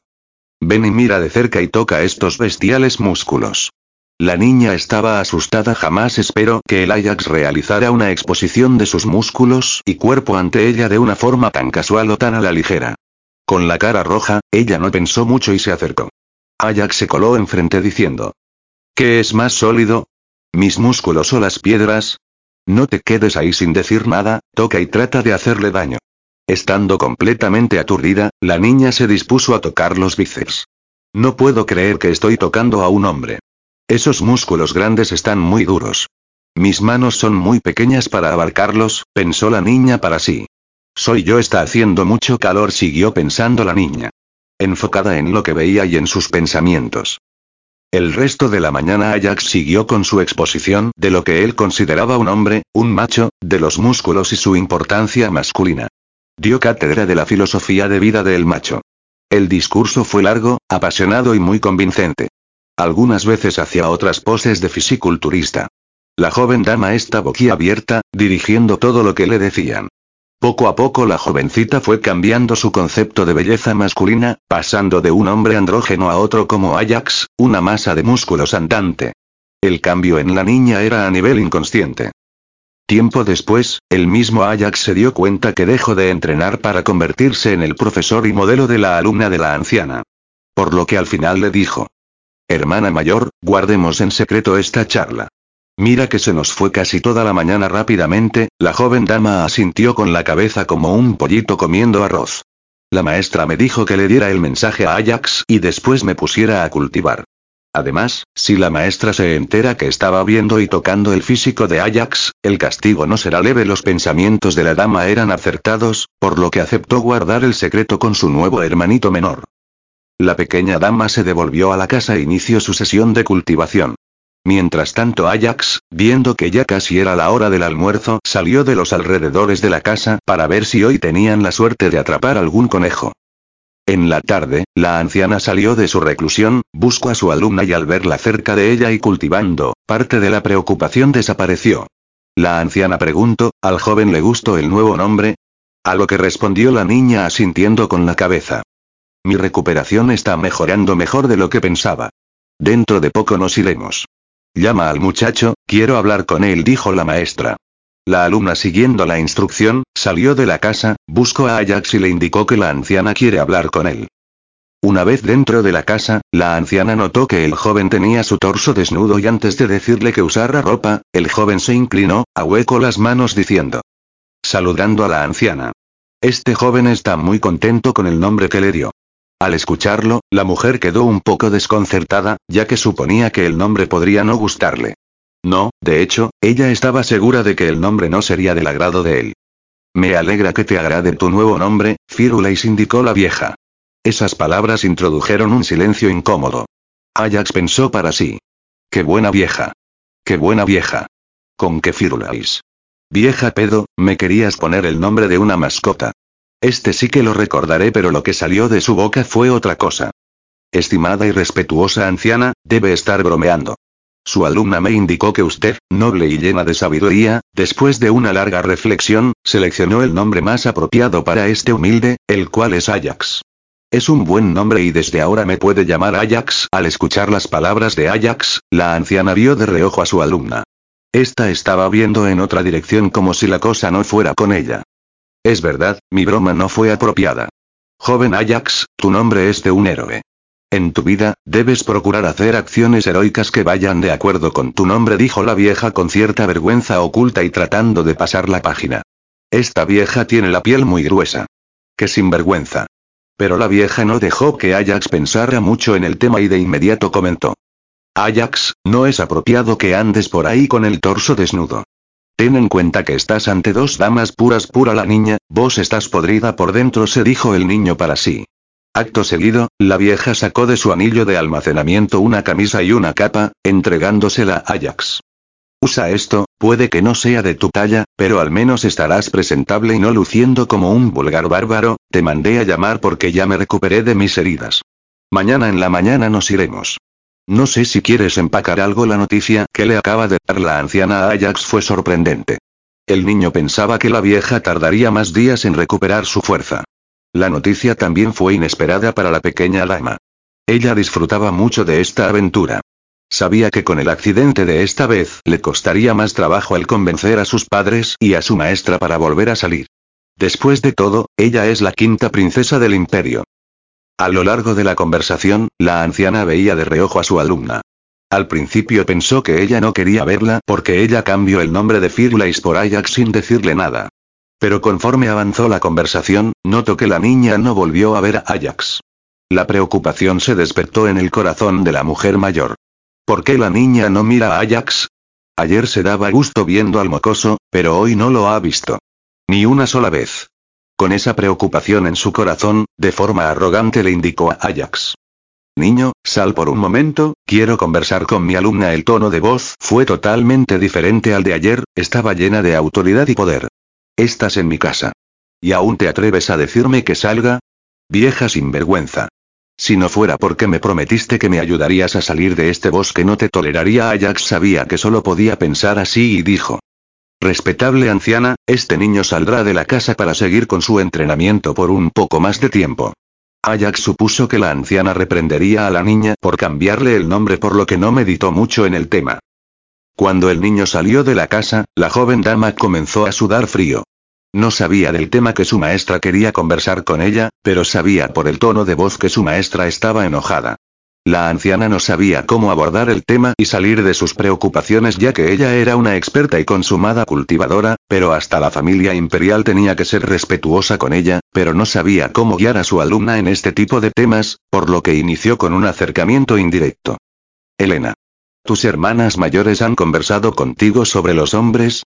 La niña, un poco insegura, asintió con la cabeza. ¿Cómo les gustan los hombres a tus hermanas mayores? La pregunta de la anciana no fue la esperada por la niña. Elena, estando un poco más tranquila, comentó sobre el ideal de belleza de sus hermanas mayores.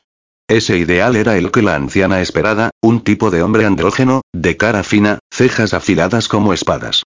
Su físico sería delgado, fuerte, pero con sus músculos marcados y no abultados. Recibiendo esa respuesta estaba más tranquila. Ya que por lo general las niñas pequeñas tienden a copiar muchas de cosas de sus hermanas mayores, incluso el gusto por los hombres. ¿Y cuál es tu ideal de belleza? Siguió preguntando la anciana. Con una pregunta más personal, la niña se puso un poco más inquieta.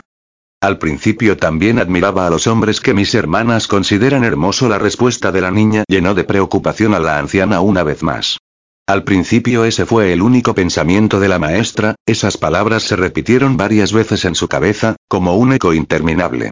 Luego Elena continuó, pero creo que un hombre musculoso tiene un encanto salvaje, cuando veo a Ajax me siento más Elena no continuó. La maestra estaba pálida. El sentido de belleza de la niña se quebró. Tan solo ver a Ajax unas cuantas veces hizo que Elena se sintiera atraída por él. Pero, aún así, ¿por qué no le dirigía miradas al mocoso? Con esos pensamientos, la mujer mayor volvió a preguntar tragando saliva. ¿Ajax te hizo algo? Esta pregunta le recordó a Elena todas las posturas que Ajax le mostró. Recordó todas y cada una de ellas. La cara de Elena se puso muy roja y no contestó. Las preocupaciones de la maestra subieron un nuevo nivel. Mocoso de mierda. ¿Qué lo hiciste a mi alumna? En tan solo una mañana y en mi presencia. Se acabó. Si los padres de Elena se dan cuenta será un gran problema. Seré la risa del imperio y de la secta. Ante el silencio, la maestra puso su mano sobre el hombro de Elena e inyectando un poco de energía. Quería determinar si había perdido su energía femenina. El resultado no se hizo esperar.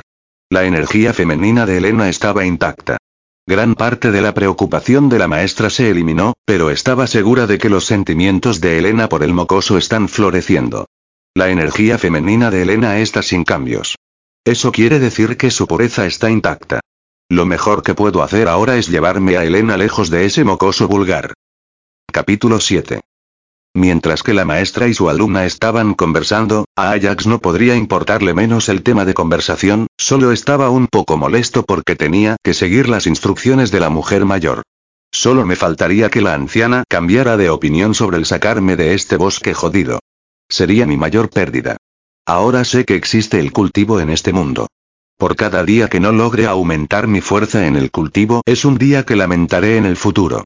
Ahora que sabe que puede cultivar, estaba deseando entrar en el ejército como cadete o soldado raso.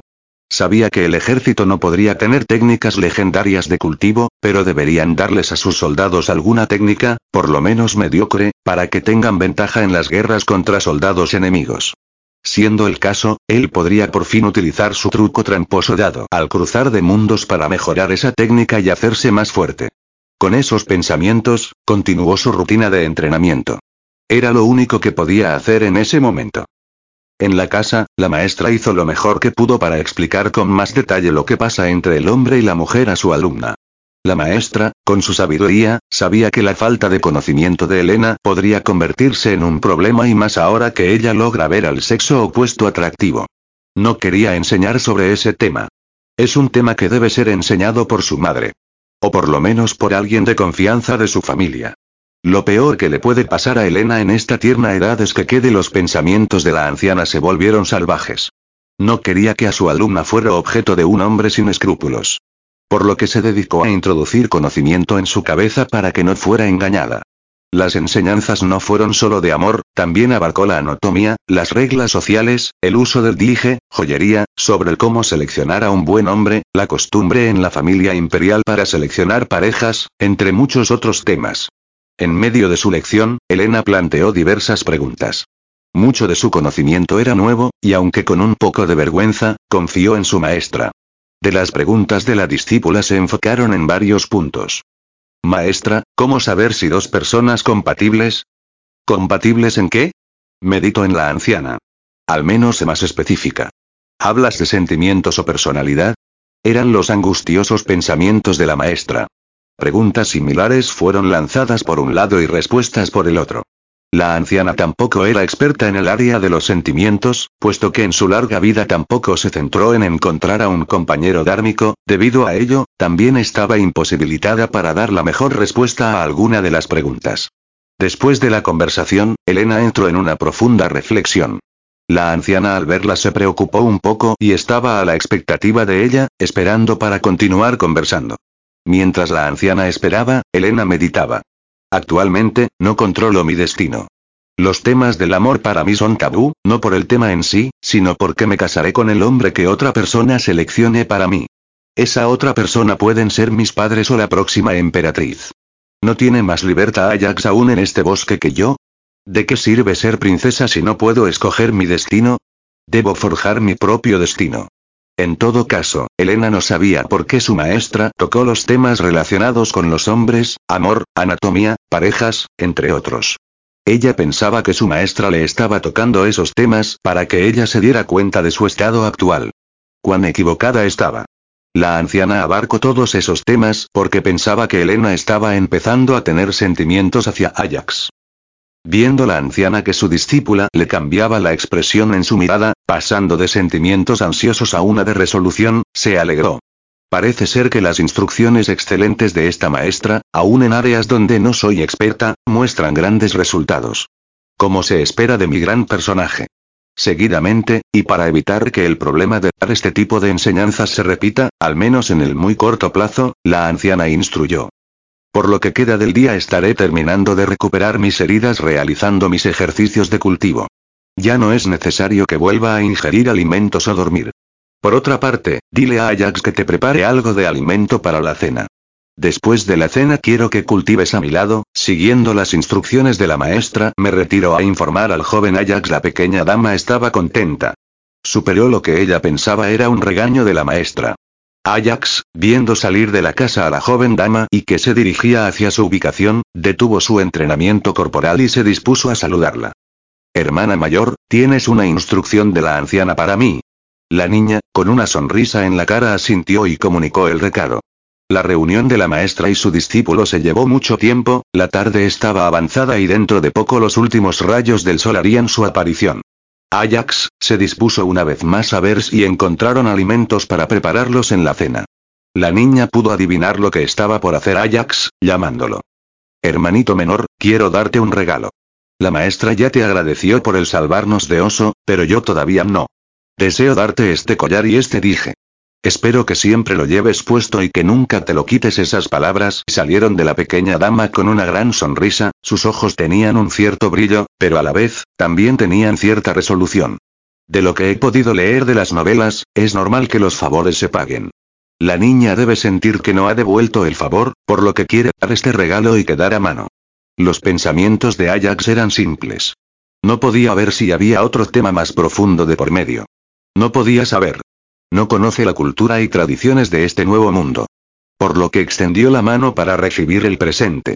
Él en su vida anterior tenía 31 años, tenía la edad de tener sus propios hijos, y en muchas ocasiones cuidó a sus sobrinos con edades muy diversas, por lo que veía a la niña como si fuera una sobrina más. Habiendo transmitido el mensaje de su maestra a Ajax, la niña regresó con su maestra. Maestra, hay preocupaciones en mi corazón y quisiera buscar su consejo. Respondiendo la anciana con un leve asentimiento, le indicó que prosiguiera.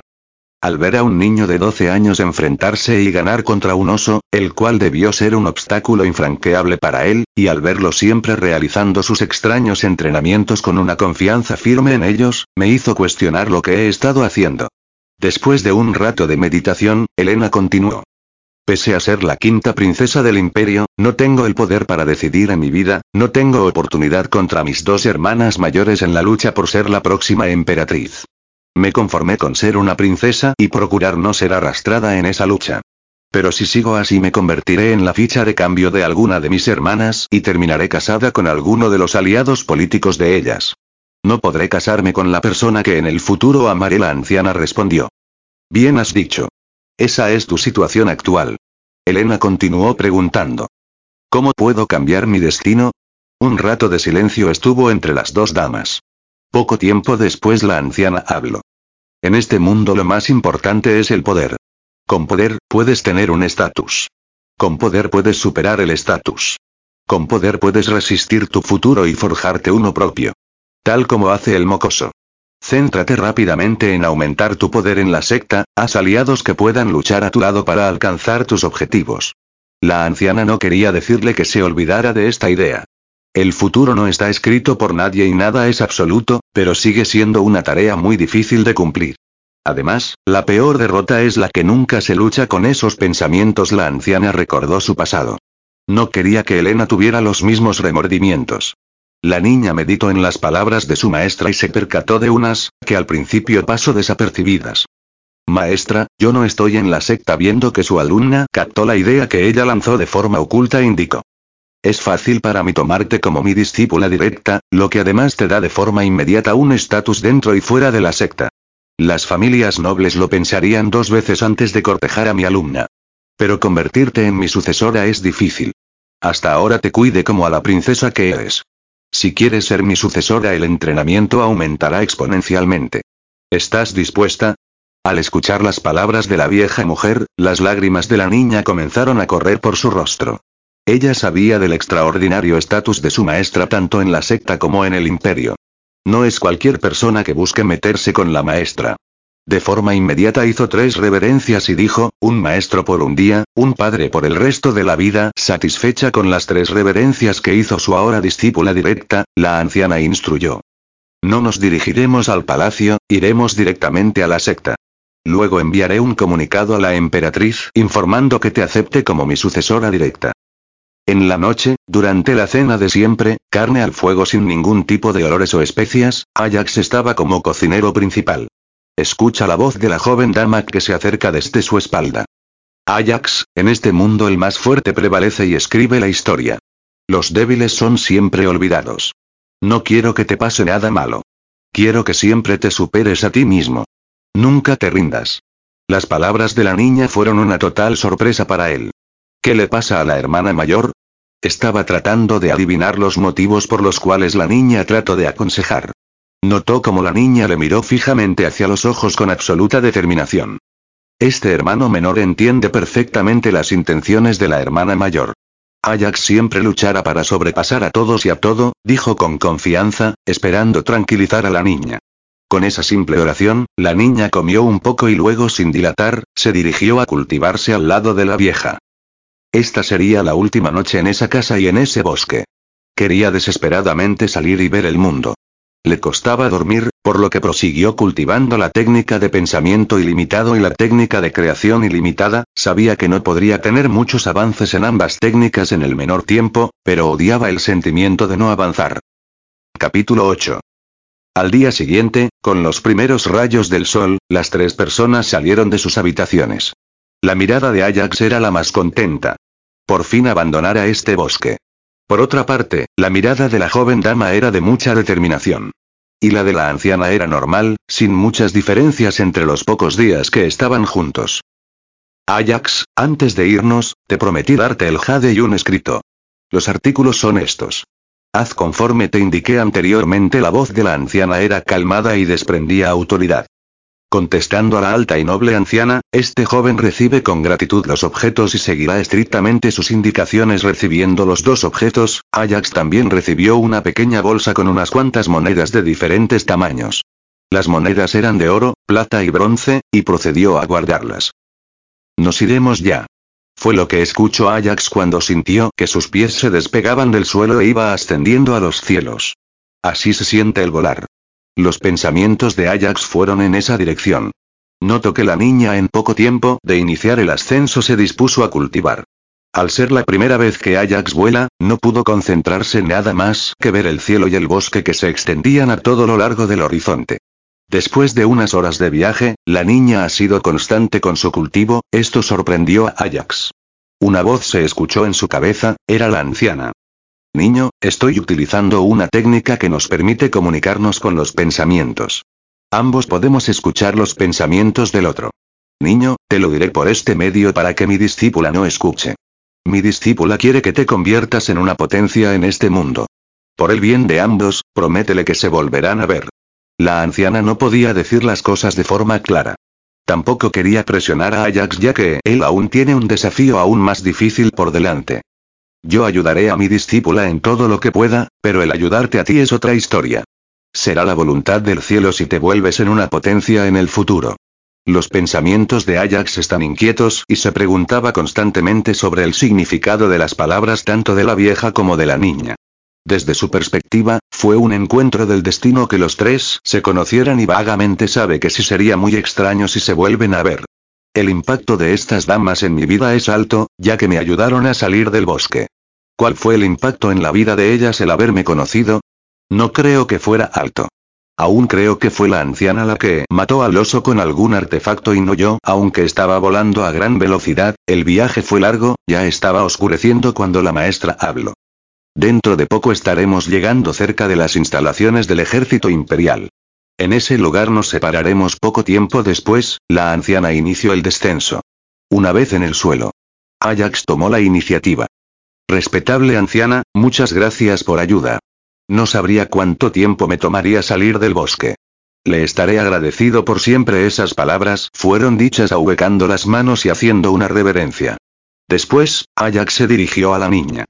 Hermana mayor, los cielos fueron buenos conmigo al dejarme conocerte.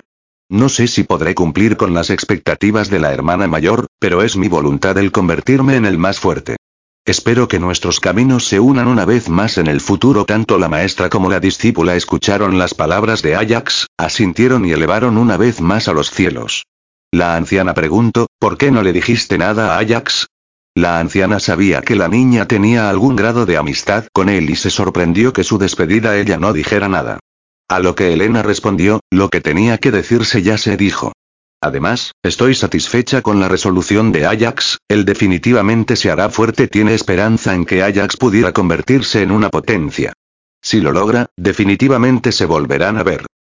Siguiendo las instrucciones de la vieja, Ajax llegó a lo que parecía ser unas instalaciones militares. Una de las preocupaciones iniciales tenía relación con el idioma y escritura. Hablamos el mismo idioma, lo cual es excelente, pero todavía desconozco si puedo leer la escritura de este nuevo mundo, o por lo menos de este imperio. MMM no sé cómo se llama el imperio. Se me olvidó preguntar por eso con esos pensamientos y otros similares intentó leer la nota que la anciana le dio, pero observó que estaba sellado. No puedo ver la escritura sin destruir el sello. Sin muchas opciones, se dirigió a la entrada donde había un puesto con unos cuantos soldados. Al llegar, los soldados lo detuvieron e interrogaron. ¿Cuál es tu negocio a esta hora? Respondiendo al soldado. Quiero convertirme en soldado. Tengo una nota y este jade. Espero que los hermanos mayores puedan ayudarme. El respeto que mostró el joven impresionó un poco a los soldados. Para los militares era extraño que campesinos jóvenes se enlistaran en el ejército, ya que, en época de ataques de mareas bestia, algunas veces el ejército reclutaba a la fuerza a los campesinos, generando malestar en el pueblo. Uno de los militares recogió tanto el jade como la nota. Ambos objetos tenían sellos que los soldadores reconocieron. Uno de ellos se puso pálido, comenzó a sudar, y tartamudeando preguntó a Ajax. Joven, ¿de dónde sacaste eso? Ante la pregunta del militar, el resto de los soldados se acercaron para ver los dos objetos. Haciendo un círculo alrededor de los objetos, el silencio reinó. Uno de ellos se adelantó y ordenó con voz baja. Rápido, lleven el jade y la nota al general. Uno de los soldados asintió, cogiendo los dos elementos y se retiró rumbo a algún edificio dentro del complejo militar. El soldado que había dado la orden se volvió a Ajax. Hermanito, ven a tomar asiento en este lugar, debes estar casando. ¿Quieres algo para beber? La espontánea amabilidad del soldado despertó la curiosidad de este y aceptó la invitación. Entrando en un pequeño edificio que los soldados utilizan para ejercer el control y vigilancia de la puerta principal del complejo militar. Le permitieron descansar al joven. Otro de ellos, trajo algo de comida y agua para beber. La nota llegó a la máxima autoridad del complejo militar. Tanto alborotó por un jade y una nota. Déjame ver de qué se trata una vez los dos objetos estaban en su poder los observó. Si no me equivoco, este jade y nota provienen de la anciana Alexia, abriendo la nota, descubrió que iba dirigida para él. En la nota Alexia le indica al general Pelayo que encontró a un joven en el gran bosque de la soledad, que tiene aptitud para ser un soldado y que por ese mismo motivo le solicita que sea aceptado como cadete. Cualquier gasto que el joven ocupa o que incurra se lo puede hacer llegar. La anciana Alexia quiere que yo acepte a un chávalo en el ejército pasar mi pedido. Regresen el jade de nuevo al joven. Este es un secreto. Nadie en la base debe ligar la nota y jade al joven. No le den un trato preferencial al nuevo integrante. No se vuelve a hablar de este tema. Las instrucciones llegaron hasta el grupo de soldados que estaban entreteniendo a Ajax. Recibiendo las instrucciones junto con el jade, el soldado devolvió el jade al joven. Como ya era de noche y para evitar que el joven durmiera en la calle, le dejaron pasar la noche en las instalaciones de vigilancia. Al día siguiente, procedieron a registrar a Ajax como un nuevo recluta. Era un día atípico, ya que no solo Ajax ingresa al ejército, sino también muchas otras personas. Tal como se fue pedido por el general, Ajax no tuvo un trato preferencial y el soldado que lo llevó al lugar de reclutamiento no formaba parte de los soldados que lo recibieron al día anterior. De hecho, los soldados que recibieron a Ajax ayer en la noche, todos sin excepción, fueron trasladados a otras instalaciones militares en los rincones del imperio. Este hecho lo supo Ajax varios años en el futuro. Una vez el soldado lo dejó en el lugar, este se marchó sin despedirse. Como parte del proceso de reclutamiento, había varias mesas con un soldado a cargo y otros soldados que le asistían. No todas las mesas eran de registro. Los aspirantes a soldados debían pasar por ellas para recopilar información de las evaluaciones que se hacían. En cada mesa se realizaba una prueba diferente. Ajax, logró escuchar parte de una conversación entre otros aspirantes. De dicha conversación, el joven se dio cuenta que este consistía en un proceso nuevo que fue introducido como parte del acercamiento entre la secta de mayor tamaño en el imperio y el mismo imperio. Esta nueva forma de reclutar a los futuros soldados también tenía la intención de detectar aquellos soldados que tienen actitudes necesarias para escalar en rangos jerárquicos superiores en el ejército. El ejército imperial quiere identificar prodigios y cultivarlos. Otra información importante que Ajax logró descubrir de las escuchas que hacía, fue el segundo cambio que la unión entre la secta y el imperio produjo en el ejército imperial, el entrenamiento. El cambio en el entrenamiento busca que los soldados alcancen con facilidad los primeros dos reinos. Un ejército donde todos sus soldados estuvieran entre el primer y segundo reino sería definidamente en un ejército de élite. Este nuevo ejército quiere calidad sobre cantidad. Estoy de suerte, esto quiere decir que le darán técnicas de cultivo a los soldados. Mi suposición inicial era acertada, se dijo esas palabras para sí mismo. Ahondando en sus propios pensamientos, dedujo lo siguiente. El acercamiento entre la secta más influyente y el imperio debe tener la vista de muchas personas importantes, de ambas partes, ahora mismas en este lugar. Deben vigilar que todo salga bien. Esas personas importantes deben estar aquí ahora mismo, o al menos deben tener a su gente aquí para reportarles. La anciana me aseguró que entraría al ejército con solo su nota, pero no fue así. El tomador de decisiones del ejército debe estar presionado por sus superiores y no quería beneficiar a un desconocido. No obstante, me permitió entrar en el proceso de reclutamiento. El tiempo tomado durante la primera fila fue largo. Una vez frente al soldado encargado, este le dio una breve explicación de la prueba. En términos sencillos, la prueba consiste en poner la mano sobre la piedra y registrar el resultado. Este proceso asegura que el soldado no tendrá juicios de valor, asegurando la fiabilidad del reporte y del resultado. Joven, dime tu nombre. Habiendo registrado el nombre de Ajax, prosiguió con la explicación. Esta primera piedra mide tu actitud para el cultivo. Al colocar tu mano sobre la piedra, esta comenzará a brillar con un determinado color. Los colores son rojo oscuro, rojo, anaranjado, amarillo, verde claro, verde oscuro, cian, celeste y azul oscuro. Donde el color rojo oscuro es el más bajo y el azul oscuro el de más alto rango. Pasarás la prueba si tu color es rojo, anaranjado, amarillo o un color superior Ajax, al colocar la mano sobre la piedra, esta comenzó a brillar iniciando con un color rojo oscuro luego rojo y terminó en anaranjado. Los ojos del soldado se abrieron y con una sonrisa declaró joven, eres de los mejor evaluados. Pasas esta prueba. Te deseo suerte en las siguientes pruebas. Anotando los resultados, despidió a Ajax. Al ver el brillo anaranjado, los demás participantes se sintieron envidiosos. Solo el resultado de Ajax fue de color anaranjado. La mayoría de los resultados eran rojo y otro grupo importante miraba con más envidia ya que sus resultados eran de un decepcionante rojo oscuro, lo que no les permitía seguir con la evaluación. Sus resultados ya estaban claros. La segunda fila no era tan larga como la primera, ya que solo los aspirantes que pasaron la primera prueba tenían el derecho para realizar la segunda prueba. Esta segunda prueba era similar a la primera. El aspirante debía colocar su mano sobre otro tipo de roca. La misma comenzaría a brillar con una serie de colores los cuales eran el resultado de la persona. El soldado encargado de la prueba instruyó.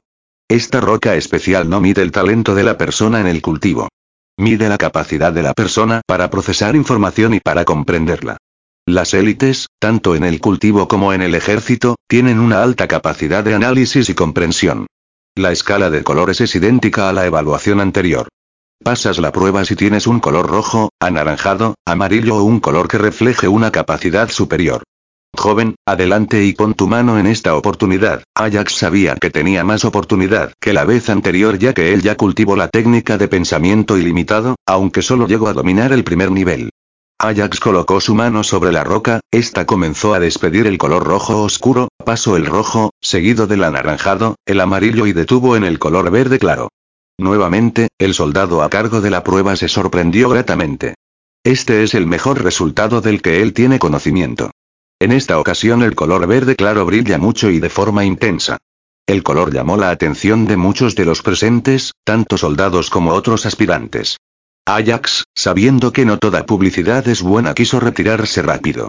El soldado a cargo, viendo que el joven quería retirarse, le detuvo diciéndolo. No te vayas tan rápido, tu nombre es Ajax, ¿verdad? Puede ser que la próxima vez que nos veamos yo te tenga que saludarte como a mi superior esas palabras y el resultado de Ajax en la evaluación trajeron conmoción en todos los aspirantes que estaban a cargo. Muchas de las personas alrededor estaban hablando en murmullos. Los resultados generales de esta prueba fueron similares a la anterior, por lo que no eran muchas personas que habían pasado satisfactoriamente. Las personas que no habían pasado la prueba se dispusieron a seguir a Ajax para ver hasta dónde llegaría en las otras pruebas. Mientras avanzaba para salir y dirigirse al tercer puesto ya muchas personas que no pasaron la prueba le abrían el paso a Ajax, otras por otro lado se acercaban y lo saludaban deseándole suerte y éxitos. No hay que culparlos. Muchas personas sobreviven en el mundo buscando un respaldo fuerte.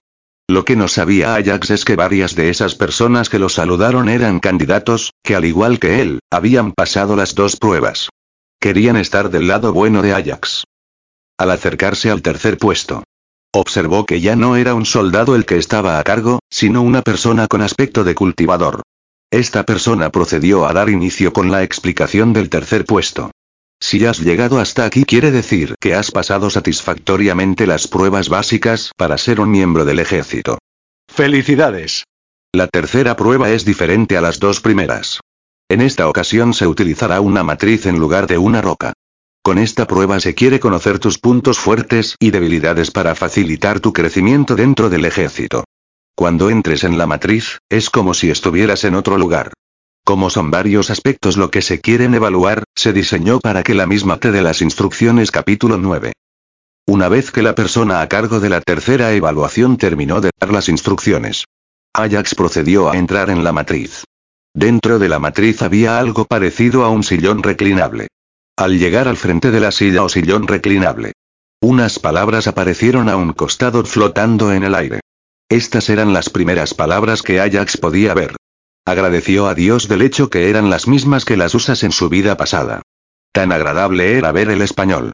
Las instrucciones eran sencillas.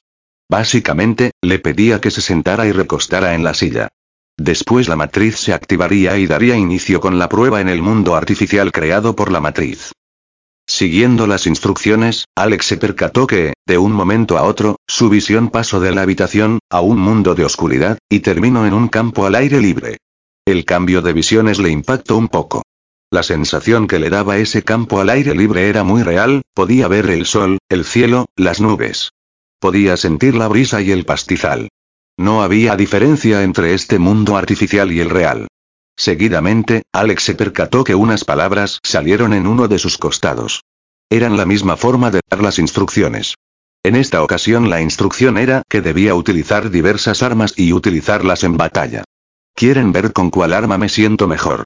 A continuación, aparecieron varias armas. La primera que seleccionó fue una espada y un escudo. Al seleccionarlas se materializaron y apareció una cuenta regresiva.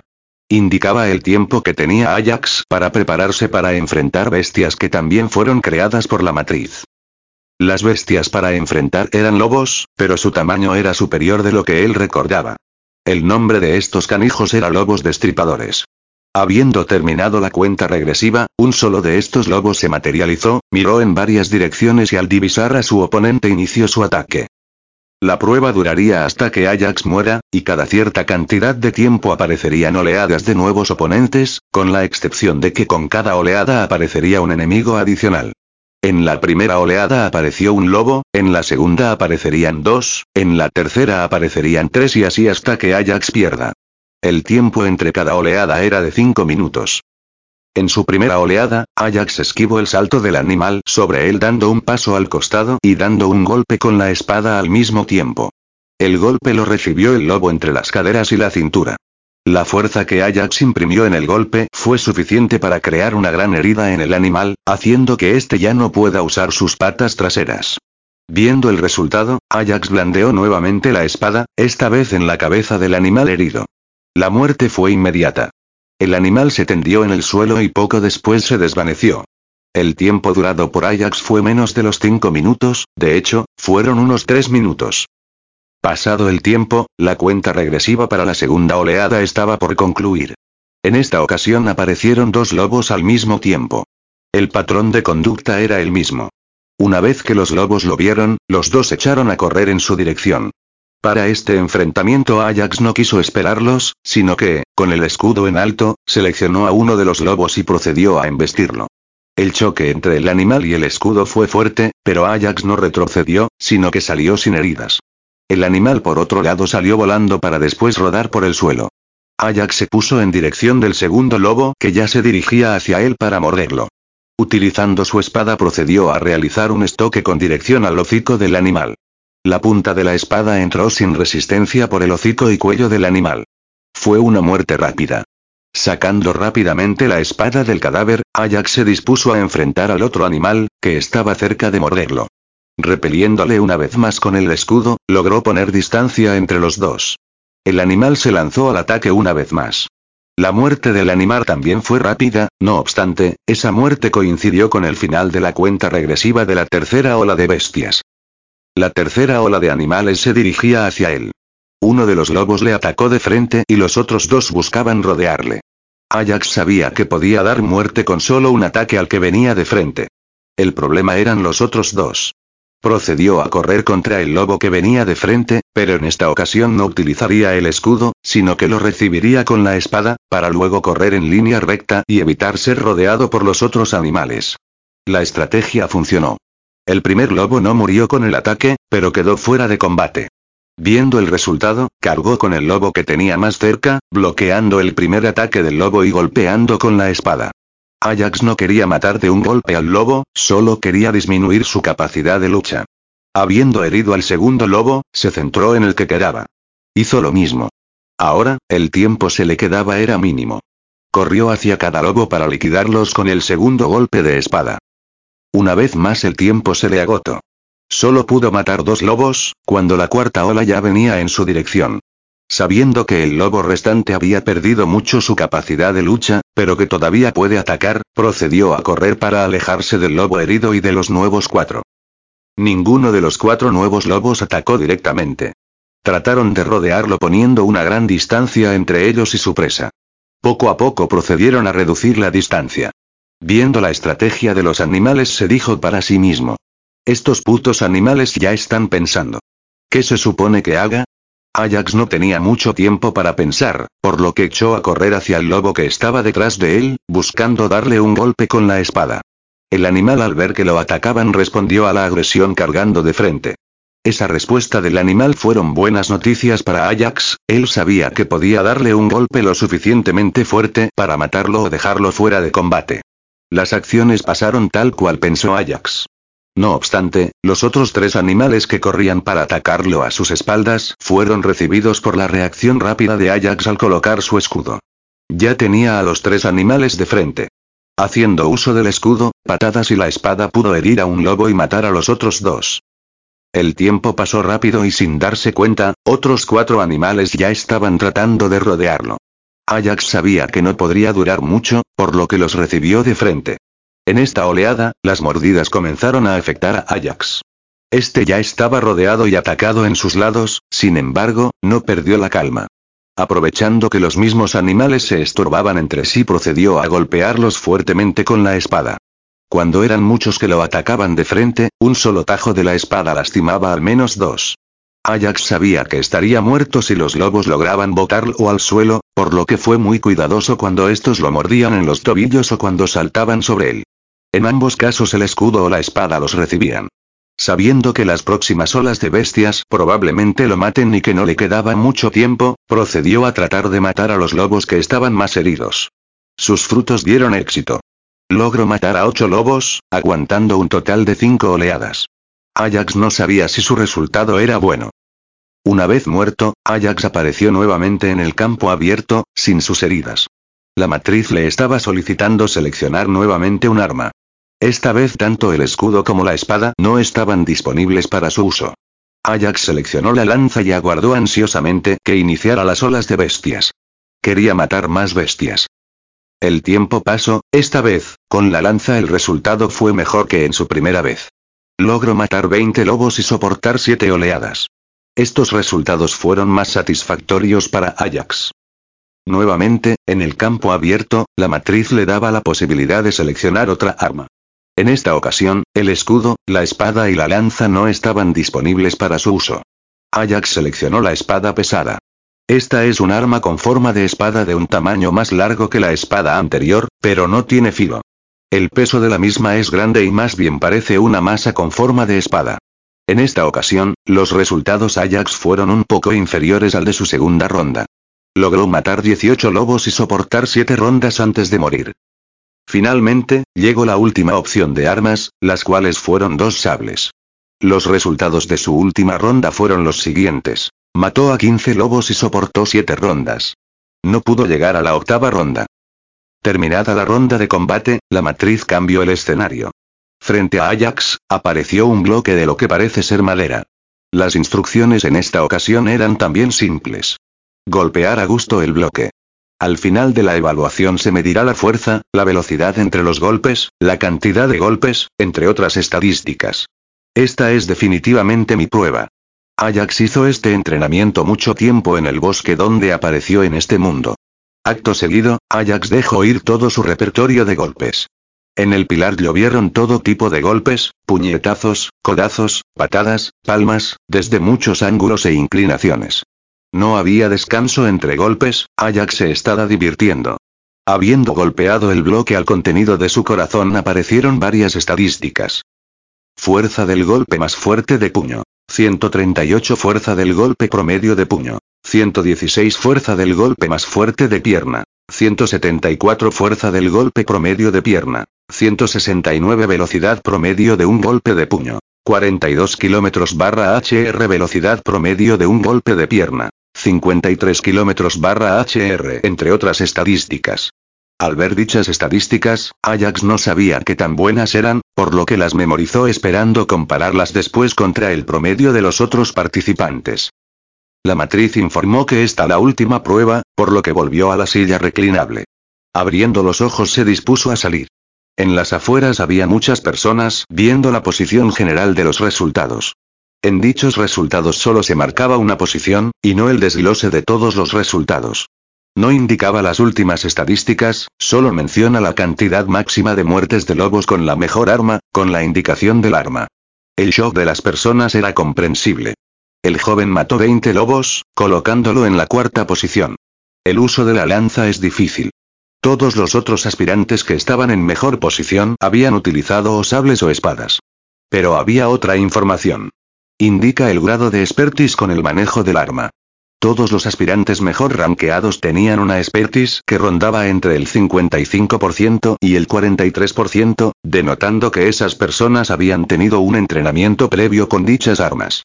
Si bien el porcentaje no parece alto, pero se sabe que para alcanzar dichas alturas se necesitaban años de práctica continua y agotadora. Ajax, por otra parte, obtuvo el cuarto lugar, con una expertise en el manejo de la lanza del 4%. Ese porcentaje no es diferente a decir que era la primera vez para Ajax utilizar una lanza. Ajax no tenía forma de saber lo que todas las personas estaban pensando, por lo que simplemente se dirigió hacia el cultivador encargado de la prueba. Al llegar la persona a cargo le indica. Joven Ajax, he ingresado sus calificaciones en este Jade. Sus registros están completos. Al escucharlo, Ajax quería tener un poco de retroalimentación, por lo que preguntó. Hermano mayor, este humilde desconoce si hice un buen papel o no. ¿Podrías darme tu sincera opinión? El cultivador estaba pensando que Ajax está gloriándose de sus logros por lo que solo indicó parece que eres mejor utilizando la lanza, pero en general eres tan malo utilizando la lanza como cualquier otra arma. Debes seleccionar una y dedicarte a entrenar el cultivador no quería felicitarlo. Después agregó. Este es tu jade de transmisión, el cual sirve también como identificación y de llave de acceso a las diferentes instalaciones del complejo militar. Concluidas esas cortas palabras, Ajax se despidió muy respetuosamente del cultivador y se dispuso a retirarse. Al momento de hacerlo, nuevamente la multitud hizo un camino para él, por lo que pensó de seguro hice un buen trabajo, al menos esta multitud parece respetarme un poco. Lo que no sabía era que la multitud estaba haciendo lugar para que otras celebridades llegaran a realizar la tercera prueba. En el camino Ajax se topó con un grupo de personas. A la cabeza del grupo estaba un joven de unos 15 años, caminando con paso firme y mirada resulta. Al toparse con Ajax se quedó pensando en el montón de campesinos que llegan a realizar la prueba y que no lo reconocen. Una de las personas que acompañaba al joven, viendo que Ajax no se hacía a un lado, se adelantó al grupo y regañó al joven para que se quitara del camino. Mocoso ignorante, sal del camino. ¿No ves que adelante viene Lord Argus al escuchar esas palabras? Ajax no pensó mucho en la provocación, simplemente se corrió un poco, para no chocar con el otro grupo y siguió su camino sin detenerse ni decirle una palabra, ignorando al tal Argus como si no existiera. Las acciones de Ajax fueron vistas por todos, por lo que inició un murmullo en la multitud. La persona que reprendió a Ajax estaba furiosa, tanto sus puños como sus dientes estaban fuertemente apretados. Cuando estuvo dispuesto a llamar nuevamente a Ajax para reprenderlo una vez más, la voz de Argus le detuvo. Déjalo, es solo un campesino más. Si me enojo con todos los campesinos ignorantes, no tendría tiempo para nada más ante esas palabras, el esbirro siguió la instrucción y volvió a su lugar para continuar con la procesión.